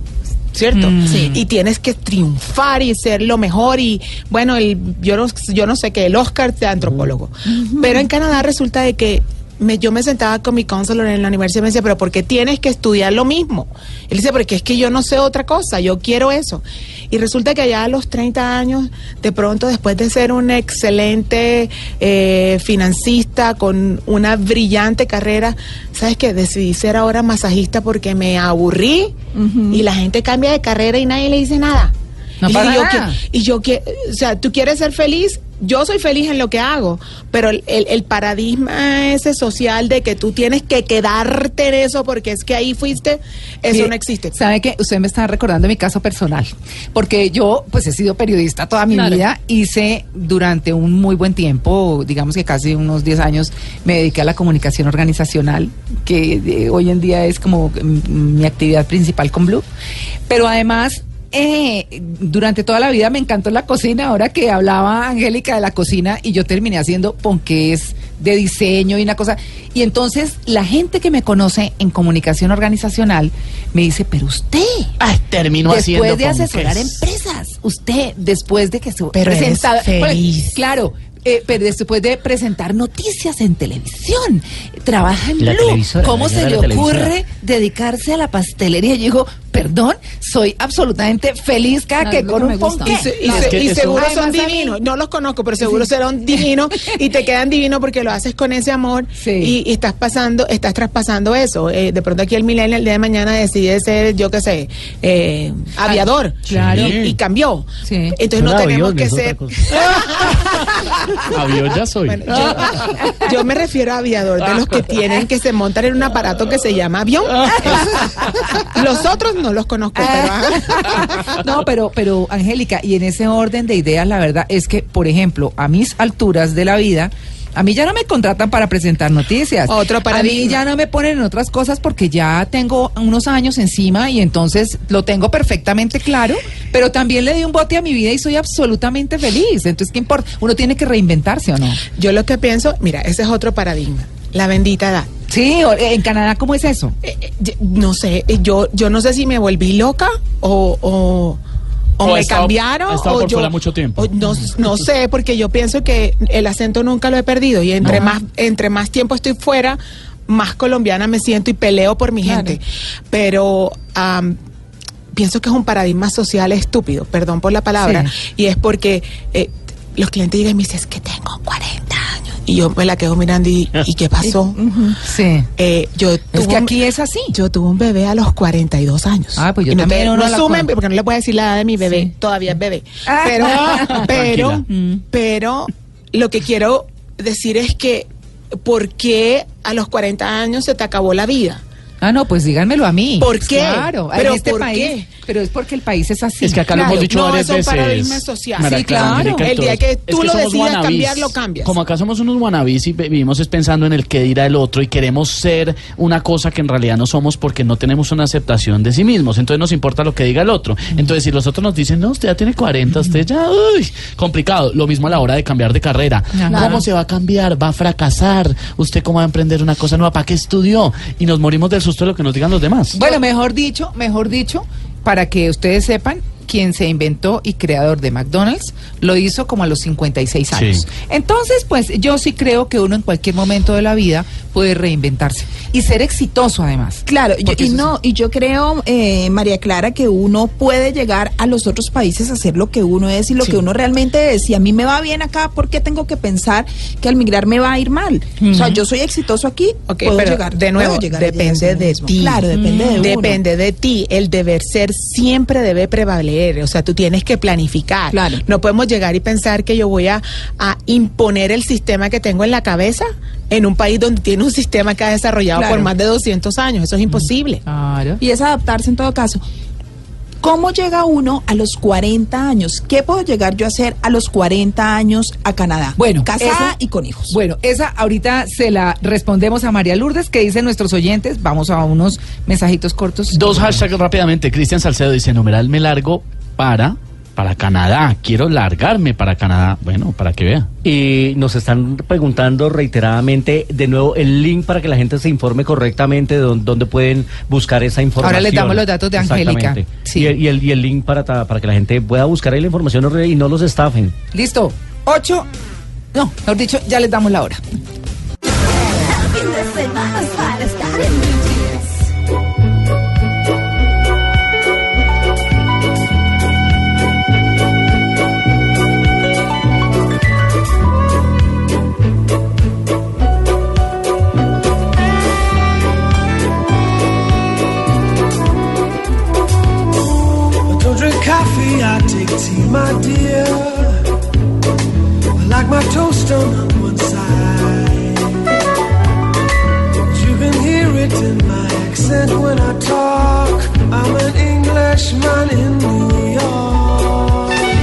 Increíble esta canción, Soy un hombre en eh, New York, esta canción de 1987 de Sting. Y dice, mírame bajando la quinta avenida, un bastón caminando aquí a mi lado. El coro dice, soy extranjero, un extranjero legal, que me parece muy interesante Sí, y es lo que estamos hablando. Soy un inglés en eh, New York. Y el llamado de esta canción es a no, sentir, a no sentir vergüenza por migrar a otro país, pero hacerlo de una manera legal, ir y aportar con buenas cosas. Y ahí lo está país. diciendo un inglés que se fue para Estados Unidos. Claro, Bueno, claro. sí hay una ciudad que representa la migración y la En Nueva pluriculturalidad es York. Nueva Sí. York. Uy, sí, qué increíble. impresión. Cada esquina Sí. es un Te laboratorio presento social. a Toronto. Ah. Cuando Sí. te presente a Toronto, Festival de Cine de Toronto, entonces ¿sabes? hablamos de quién le hace, quién es una, una ciudad pol- eh, multicultural. Qué bueno. Pues, Claro, eh, claro, me encanta. No sé si fue una invitación. Con las puertas abiertas. Sí. Que bueno, venir al Festival de Toronto que se ha convertido en uno de los más importantes Genial. del mundo. Sí. Después de Cannes y Venecia, Toronto es el quizás tercer festival más ¿Le importante. de gusta el cine. jazz? Nos gusta el jazz. Ok, hay, en el verano hay un festival de jazz en las calles y ver las mejores bandas del mundo gratis en todas las esquinas en The Beaches es genial. Yo adoro la música y, y sentarte en un bordillo. Eh, eh, no sé si estoy hablando Sí, en una costeño. bardita, en una bardita. Estoy En tra- el andén, translation no, from la barra, la barra, es la En barra. la barra, en el bordecito. Allá Ok. es amancemos bordillo. Ok, Sí. ahí sentadito oyendo, no sé, eh, el año pasado ir a The Black Violins. Sí, So- son geniales. Son dos chicos morenos eh, norteamericanos y hacen jazz en violín. Uy. No, eso es para morirse. Puede ser una opción, Angélica, que los artistas vayan a Canadá a proponer proyectos artísticos que lo he escuchado que les va muy bien. Sí, eh, sí se puede. Mira, hay dos cosas. Una, hay una visa que, eh, que un artista que tenga un contrato o una oferta de presentación son muy fáciles. Bueno, fáciles no debería de ser. Son, tienen una evolución, eh, eh, digamos, dinámica dentro de la ley. Es interesante, pero también recordemos que, hablando de los artistas, recordé del Tratado de Libre Comercio con Canadá, entre Ajá. Canadá y Colombia, que es algo que nadie recuerda que tenemos Y es importante porque podemos tener permisos de trabajo a través de esa de esa figura. a leerse el. TLS, el, el TLS con Claro, Canadá. si usted tiene una expertise o una Eh, no, si es experto en algo, tiene una habilidad. Claro, claro. lo corché. Yes. Es que estaba viendo, es que estaba viendo Mira, un platico. le gané un milenio. así que yo- Angélica. Angélica, no es una competencia, es una competition. es que estoy viendo. Muy bien, es que estoy bien. viendo un plato típico acá de Canadá y quería preguntarle porque yo quiero irme No a me Canadá hables del Putin. a comer putín. Ay, ¿Putín se dice? Putin, sí, es francés. ¿no? Rico comer putín. A mí no me gusta. No, me Sí, parece delicioso, son ¿Qué papi- es? yo estoy papas en la, fritas Yo estoy como ella en la era orgánica. No, no, yo no. estoy en la era orgánica como ella. Entonces frito con el- la grasa es Ay, el gravy. no sé. delicioso. Bueno, sí, los niños les gusta, pero Con salsita de carne, además. Papas Uy. son papas fritas con queso Ustedes se acuerdan, yo, yo no voy a decir si revelo mi edad, pero ¿te acuerdan una cosa que se llamaba carve?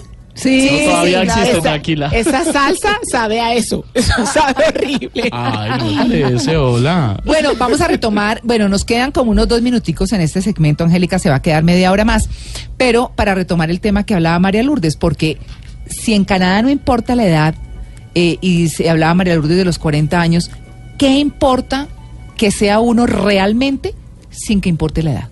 Comenzando de que si hablábamos desde el punto de vista profesional, ¿cierto? Sí. Comenzando de que preguntarte la edad en una entrevista de trabajo es ilegal. Ay, no Ah, ok. digas. Co- Y eh, la Pero foto, allá. la foto no se usa en el Bueno, yo resumen. como aparenta 26. En la hoja de va- en la hoja de vida, resume. En la hoja de vida, Ok. el CV. El currículum vitae. Exacto. Ok, en tu resume no debes poner ni tu foto, ni tu edad. La forma Minerva. Ni si eres casado, no, porque todas esas preguntas son ilegales. No Ah. Ok, entonces si tú aparentas 25 o 30, ellos lo que van a mirar cuáles son tus plus. ¿Para qué son- sirve? Para qué, cuáles Tus son los. Valores agregados. El plus es el valor. Los Lo que- logros, lo que ha que, alcanzado. lo que tú has, le- Lo que tú has logrado a través de tu carrera profesional, que demuéstrame quién eres ¿A y muéstrame y qué has hecho. Y, y sabes que eh, una de las cosas que nombré anteriormente es que eh, después de la- cuando hablábamos de la diáspora colombiana, yo te puedo decir hoy, yo soy, fui vicepresidente y, y miembro fundador de la Asociación de Profesionales Colombianos Canadienses. Hoy día estoy en la junta directiva un poco quieta, pero am, te puedo decir que de esa diáspora hoy día más del 70% están en posición de mando. Uy. Ah. Estamos hablando de que, ¿puedo decir nombres de, de bancos? Sí, pues sí. De allá. Ah, bueno, pero es que está aquí, no importa. Bueno, pues. Pues ajá. Scotiabank. Ah, Scotiabank. Ok. Claro. Todo el IT department, el, el- todo el departamento de tecnología y lo que hace toda Ah. la cosa, no sé qué, digamos que el 60% eh, hay colombianos en posición de mando y hay una vicepresidente colombiana del banco. Ah. O sea, estamos hablando de que, de que si tú lo quieres hacer, lo haces. Y todos tenemos acento. ¿Has visto un, un país hablando inglés igual que un costeño hablando inglés? La misma cosa. Sí. Yo me vuelo las heces, hablo rápido y si estoy en corte y el juez se está portando osado conmigo, entonces peor porque corto todas las heces y se me pongo roja y igual hablo costeño, escuché- costeño Ajá. inglés. Yo una vez escuché una paisa en Nueva York diciendo, this one. Con el acento. This one, yes, of course. Bueno, muy bueno. Sí, sí, sí. Así que el tema de la edad eh, no es crucial en términos de ser tú lo que quieres hacer. El tema es qué quieres hacer tú. Obviamente el canadiense, como todo lo planifica, eh, eh, a los 40 años, ellos tienen la vida determinada en stages. Y yo digo, no, pero qué aburrido, ¿no? Este hombre, si es el novio, te dirá, hoy es lunes, nos toca esto, el martes esto. Yo no, eso no va conmigo. programado. Pero, pero ah, en, a los 40 años se supone que estás en la etapa máxima, de los 40 hasta los, después de los 50, en la etapa máxima Gracias. de producción. Ah, buenísimo. En la etapa Buenísimo. máxima de producción porque Sí. se están, están en la, en la cima. En el esplendor. A- Sí. Para que de ahí a allá ya todos se están programando para retirarse. Para mí es eh, en, en la forma como lo miran en Canadá, en mi- ah, desde el punto de vista mío personal, no creo que yo esté ahí, porque mientras el cerebro me funcione yo voy a trabajar. Pero hay muchos que deciden, sabes que yo voy a trabajar hasta los 60 porque aquí en adelante voy a hacer jardinería todo el día. ¿Ve?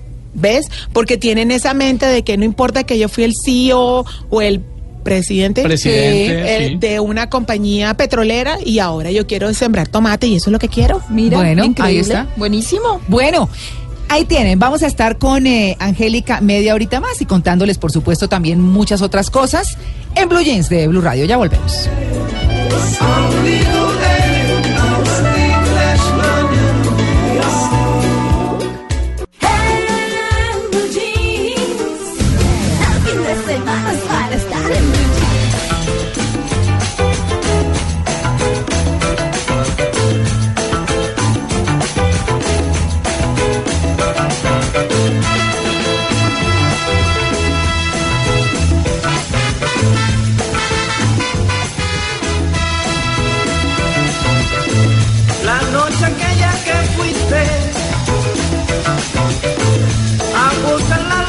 En algunos casos son inmigrantes, pero en otros lados también son conocidos como forasteros. Claro. Sí, hay que recordar esta canción de Nelson y sus estrellas. Uy. Una agrupación musical venezolana con más de 50 años de Se bailó, historia. se bailó. Y esto se ha bailado. Pues no se bailó hace 50, ¿no?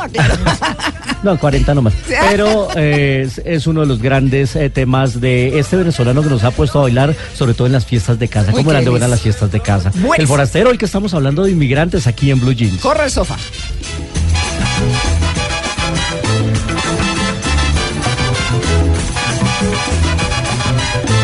Soy lugareño y espero de ti el amor que yo quiero.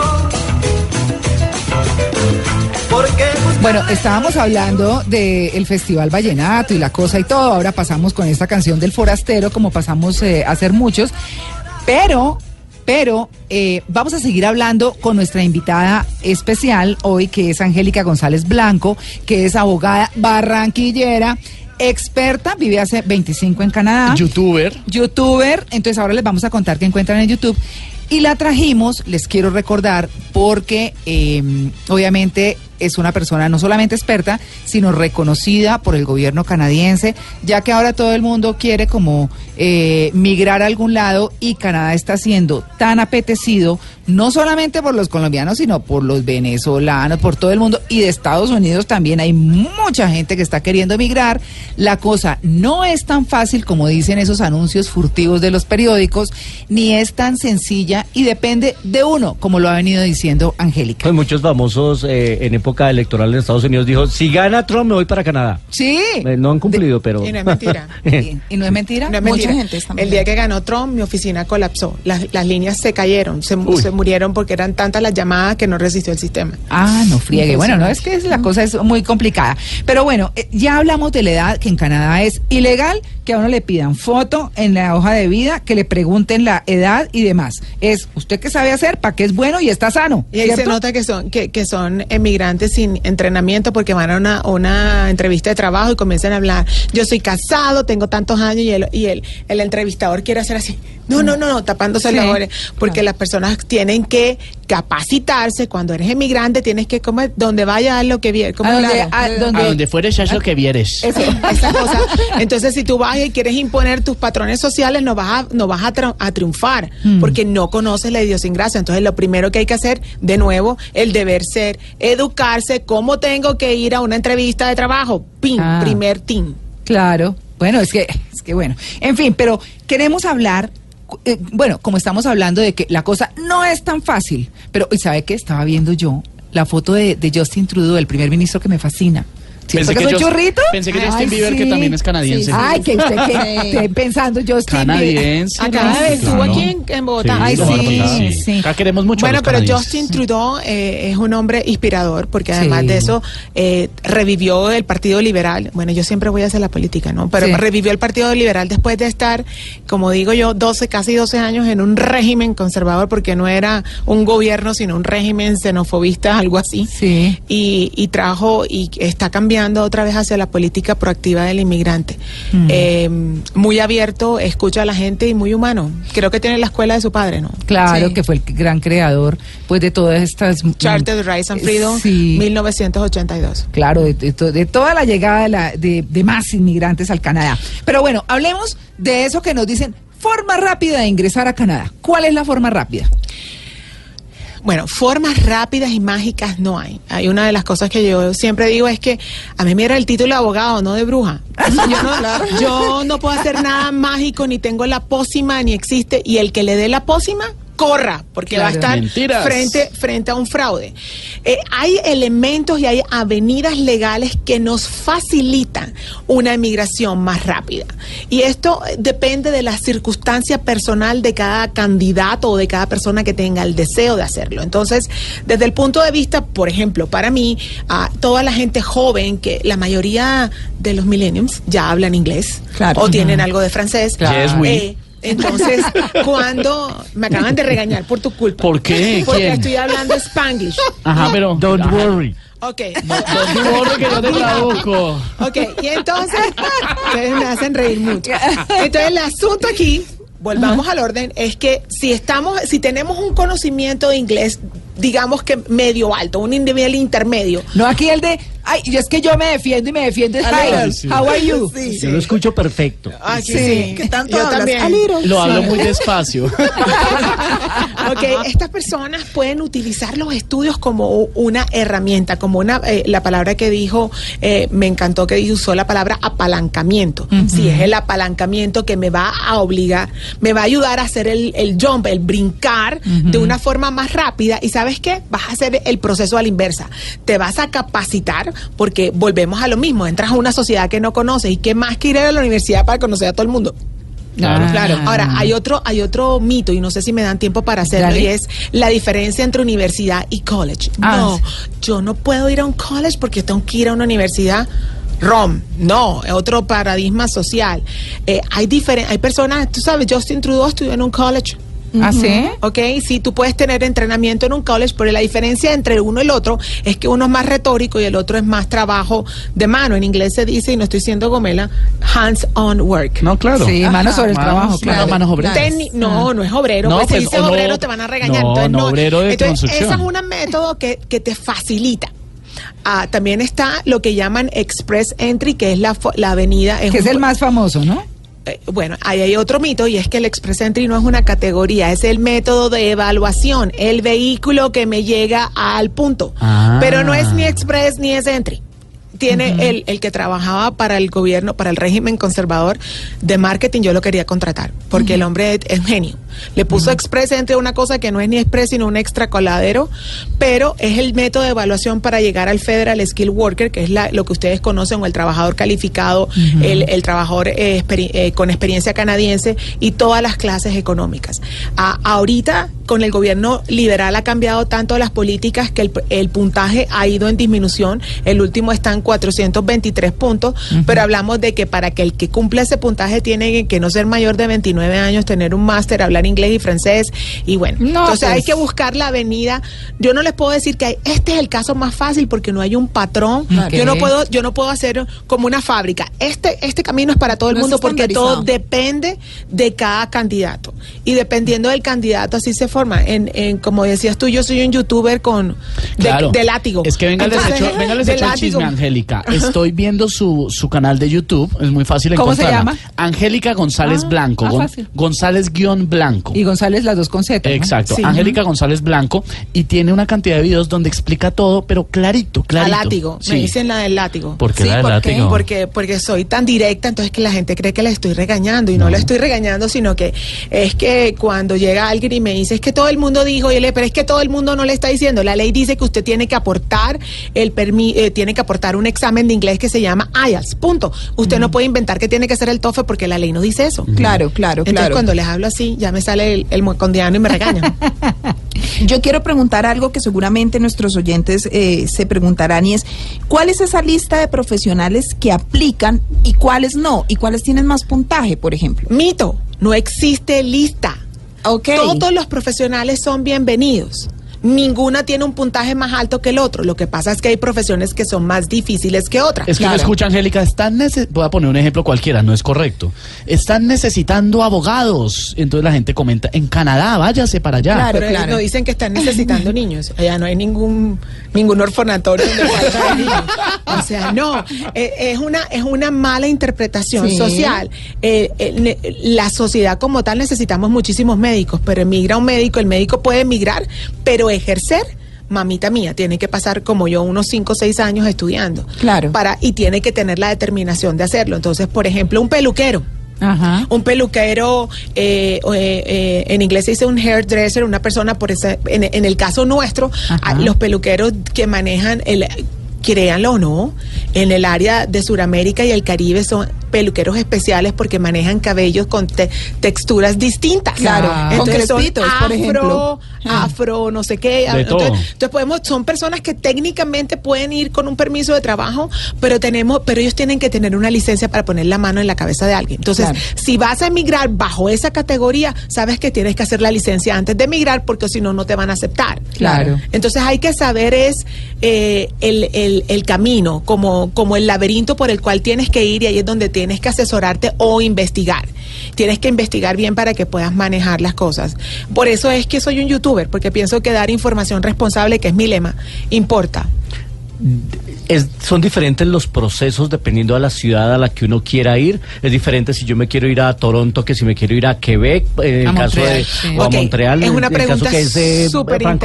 ¿Y sabe qué? Y eso, y eso de pronto ahí, Angélica, aprovechémoslo para que lo que hablábamos, eso que pregunta Luis Carlos, para lo que hablábamos extra micrófono de las provincias del Atlántico. Ok, eso es una pregunta sensacional porque hay una, hay- el gobierno, recuerden que Canadá es, un- es una federación de estados y políticamente yo la definiría como una confederación de estados.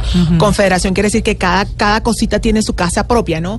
Entonces, a nivel federal hay un programa de migración completo que es el Express Entry, puedes cuadrarlo, pero el gobierno federal ha hecho tratados con cada provincia y se llaman Provincial Nominee Program, lo tengo que decir en inglés porque es el nombre propio, eh, en donde cada provincia, de acuerdo a su necesidad propia, ha determinado un- una política de inmigración para determinar que cierto grupo pueda entrar a, ese, a, esa, a esa parte o no.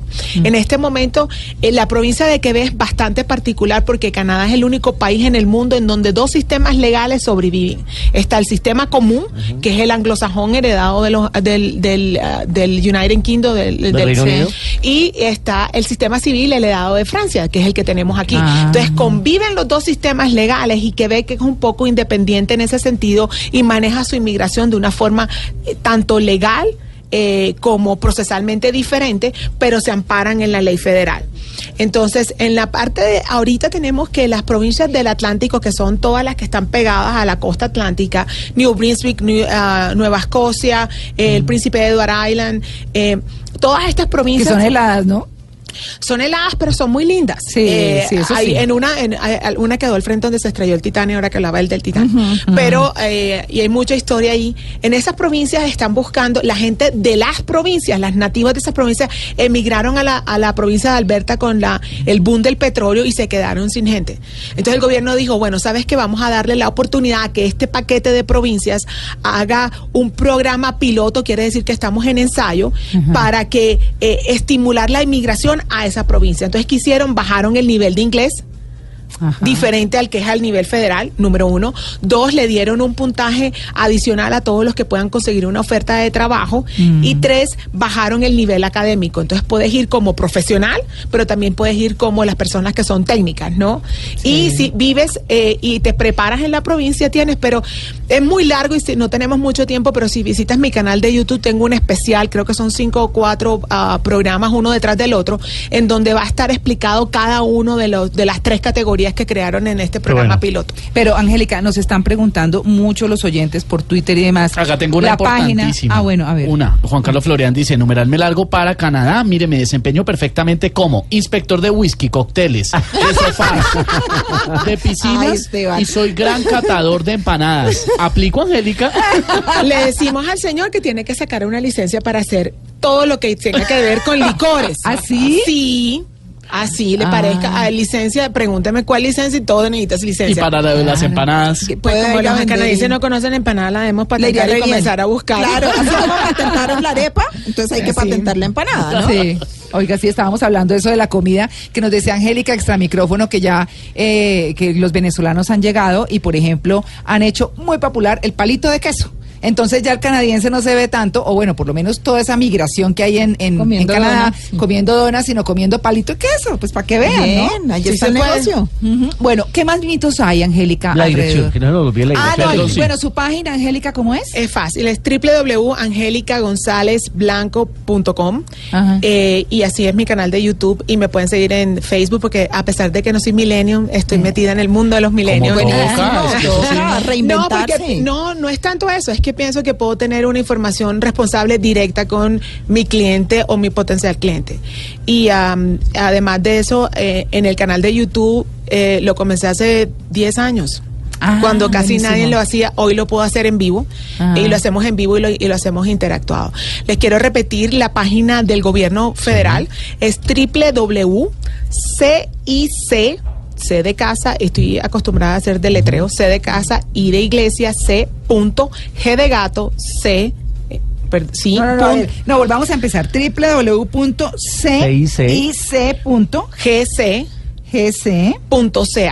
Punto está en inglés y francés y en la parte de evitar un fraude está en todos los idiomas que existen en el mundo, así que si no lo sabe hacer en inglés, pues revíselo en, en español. Buenísimo.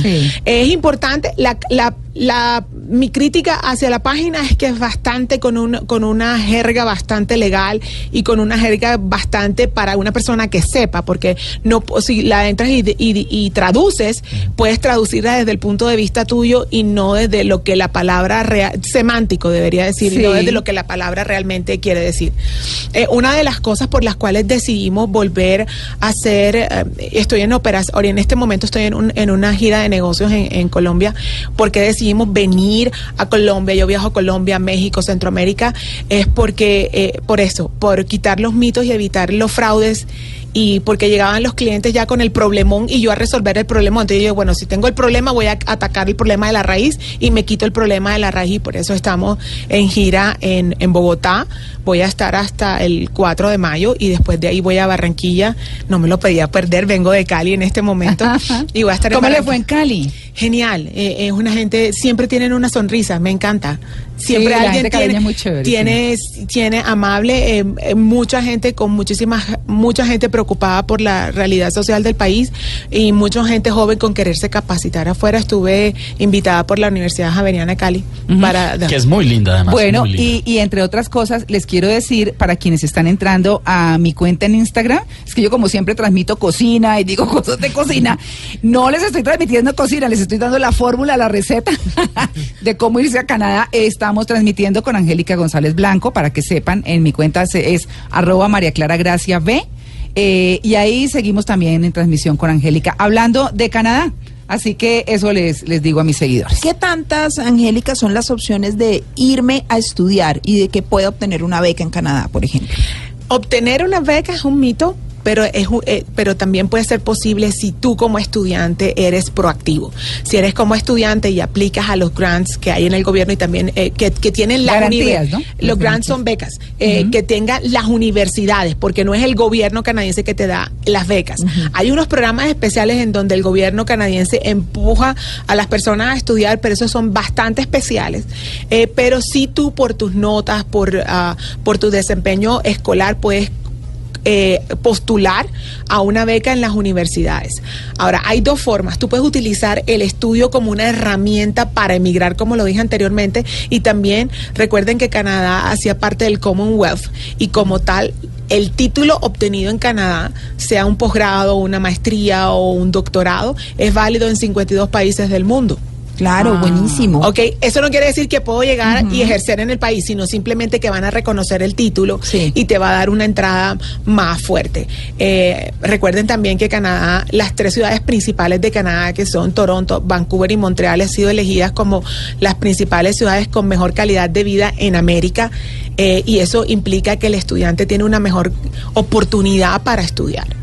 De hecho, yo lo viví estudiar y, fue una, una, una, una vivencia distinta donde tú puedes, tú estudias a otro nivel y pienso que am, es una herramienta excepcional, no solamente como si vas y estudias y no deseas emigrar, pues la inversión la tienes en la cabeza y la traes y la y exportas o importas a este país, debería decir, eh, lo que trajiste nuevo.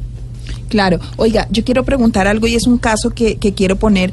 Luis Carlos nos contaba como una amiga diseñadora le da mucho más puntaje, por ejemplo, ir a Cortar carne. a Canadá. O aprender a exactamente. cortarlo para que le O aprender a ayude. cortarlo. Exacto. En ese sentido, yo quiero saber si hay actividades que me dan un mayor puntaje, si yo tengo que ir preparado desde acá con esa actividad y con experiencia, o sencillamente, por decirle algo, me capacito en el SENA y tengo esa preparación para poder apuntarle a esa meta en Canadá. Luis Carlos hablaba de sus amigos que emigraron a la provincia de Quebec. Sí. Entonces, la provincia de Quebec tiene un sistema distinto.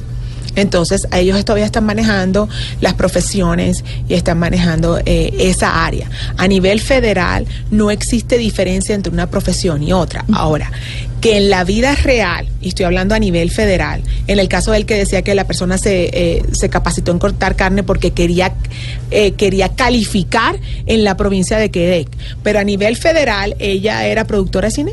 No, es diseñadora, Diseñadora. gráfica. Dice, como diseñadora gráfica podría aplicar no sé qué edad tiene ni nada, no sé cuáles serían los puntajes, pero tendría que hacerlo para decirte si podría aplicar a nivel federal el día de hoy, porque no sé cuándo sucedió eso. Recuerden que la ley cambia y cambia constantemente. Entonces yo estoy hablando algo hoy que de pronto en dos meses algo que les dije hoy cambió. Entonces no sé Eso cuándo. pasó hace dos años. Hace dos años la ley, la ley federal cambió en el año 2015. Entonces, hoy día no existe, y repito, ninguna eh, prohibición o una lista para ciertas profesiones o hay una lista de profesiones que son mejores que otras. Todas las profesiones son evaluadas igual. En este momento todas las profesiones aplican. Perfecto. Claro, aquí dice, eh, antes de irnos a unas cuñitas que tenemos ahí pendientes, dice, por ejemplo, Lubela, que lo está preguntando por el directo que estoy haciendo a través de, de mi cuenta en Instagram, dice, me largaría de nuevo para Canadá, a propósito de nuestro numeral, ¿no? Ah, me- eh, el numeral es numeral, me largo para. Ella dice, tengo una pregunta, viví en London, en Ontario, y al sur de, de Toronto, y eh, bajo la calidad de refugiada durante dos años, me vi obligada a renunciar porque mi mamá, que estaba en Colombia, se enfermó. ¿Puedo aplicar de nuevo? Tengo que, eh, ella podría aplicar a través de la clase económica, pero tengo que ver en qué estado terminó su refugio. Si ella renunció y el refugio no se había eh, terminado, o sea, no se había evaluado, porque acuerde cuando pedimos refugio es básicamente un asilo político. Se llama refugio domésticamente dentro de Canadá, pero lo que es la ley es un asilo político. Si la persona hace eso, está pidiendo protección a un país tercero. Claro. Ah, entonces, en ese momento, como do- si ya terminó la evaluación, era una persona protegida y se devolvió al país, lo pierde. Perdió la protección del país, hizo algo que se llama realignment, o sea que no era en realidad tanta protección la que necesitaba y tendremos que buscar una autorización para regresar a Canadá, pero teóricamente podría ir en la parte técnica al canadiense como emigrante económico. Bueno, pues estamos con Angélica González Blanco, experta en migración a Canadá, avalada por el gobierno canadiense además. Así que una persona muy seria. Mm, mucha estafa se ve alrededor de este tema, así que eso es bien importante y por eso la trajimos, verificando muy bien de qué se trataba. Así que ya volvemos, vamos a unos mensajes comerciales. Estamos en Blue Jeans de Blue Radio. 9.56, Angélica, nos vamos, nos vamos, pero no Para queremos... Canadá. Sí, bueno, Para pues, Toronto, a mí ya me invitaron, yo ya ¿Sí? estoy realizando maletas. Ah, y- bueno. Bueno, al Festival de Jazz. Uy, al- Sí, y al al de cine. Sí, sí, sí, es que Luis Carlos es el encargado en Noticias Caracol, en televisión y acá de todo el cine y es nuestro experto.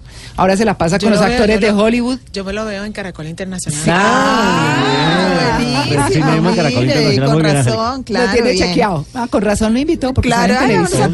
Toronto. Ay, sí, sí, sí, porque es famoso, sí, sí. Bueno, entonces, Angélica, eh, nos preguntan muy rápidamente, eh, por ejemplo, que si se casan con un canadiense, entonces ya tienen todos los derechos. Están pensando, yo creo que como en el matrimonio gringo, ¿no? Si te casas con un canadiense y es un matrimonio real, eh, tú puedes emigrar, eh, tú, obviamente por reunificación familiar, que es un derecho establecido en el, en el Estatuto de Migración en la sección 3D, ah, no solamente para los ciudadanos, puede ser ciudadano residente y tienen el mismo derecho. No hay ninguna diferencia ni tienen mejor derecho los ciudadanos que los residentes. Claro. y puede emigrar. Eh, acaba el gobierno hace dos días de anunciar, eh, antes había, bajo el régimen anterior, eh, el gobierno ah, conservador había, que- había impuesto una condición de dos años que tenías que vivir dentro del matrimonio dos años y hace dos días la acaba de quitar mi querido Justin Trudeau. Ah, bueno, bueno, ahí está. Bueno, y otra que pregunta, que su hijo estudió en Australia, ella tiene 22 años, terminó negocios internacionales y quieren que se vaya para Canadá, que sí es fácil. Claro que sí, pues ya tiene el idioma, tiene negocios internacionales, podríamos apalancarlo con un eh, posgrado para que sea alguna migración rápida. Mm. ¿Le puedo dar un número? Sí, pues demos los datos de una vez, Angélica, porque ya nos tenemos que ir. Ok, le voy a dar un número WhatsApp que es el 431, obviamente, o tiene que poner más uno, 437-344-2904. 437. Más uno, 437. Ajá. 344-2904. Lo va a colapsar ese WhatsApp. 04, ya saben, y las redes y todo de Angélica son su nombre, Angélica González Angélica Blanco. González Blanco, eh, soy orgullosa de, de quién soy, y entonces me tocó unir mis dos apellidos a través de un, de un guion en la mitad, pero es González con Z Blanco. Ah, bueno, muy bien. Pues Angélica, muchas gracias por haber venido. Gracias a ustedes en un rato especial me dejaron compartir la pasión que llevo por dentro, que es la ley migratoria, y además información responsable, que creo que es lo que ustedes hacen todos los días, a pesar que tengan humor y lo hagan de una forma distinta. Me parece curioso que ella dice mi pasión es la ley migratoria y uno diría como pero es tan alegre, tan chévere y tan directa. Miren, Jaime Calvo usando numeral me largo para nos felicita por informar bien a las personas con esos temas. Él vive en Quebec. Entonces, Ah, ah, chévere bien. la vaina, que vean que uno se apasiona con esto. Millennium. Lo que Ajá. pasa es que todo lo que uno hace en la vida lo tiene que hacer con pasión, Ajá, no, sola- como no- toca. no solamente los eh, entretenimientos adultos. Con pasión se llega a todos lados. No solamente es. el de todito. La pasión es tu sello para que seas un triunfador, me lo dijo mi padre un día y lo creo. Claro, por supuesto. Pues. Angélica, gracias de verdad. Y bueno, cuando vuelva a Colombia nos cuenta, la gente quedó fascinada con el tema, muchas preguntas quedaron. Eh, podemos aterrizarlas en una próxima oportunidad. ¿Usted cuándo, cuándo va a volver? Pues, Vengo a Colombia ah, dos veces al año, el primer Ajá. semestre, y vengo en octubre. No, octubre, noviembre de este año estaremos otra vez aquí. Oiga, entonces la vuelvo a invitar. La vuelvo a invitar. Encantada ¿Viene? de venir. Voy a venir preparada para los ataques milenios. Sí. Ay, no, con todo Para el, el ¿Ah? Angélica. Me hizo pero pasito.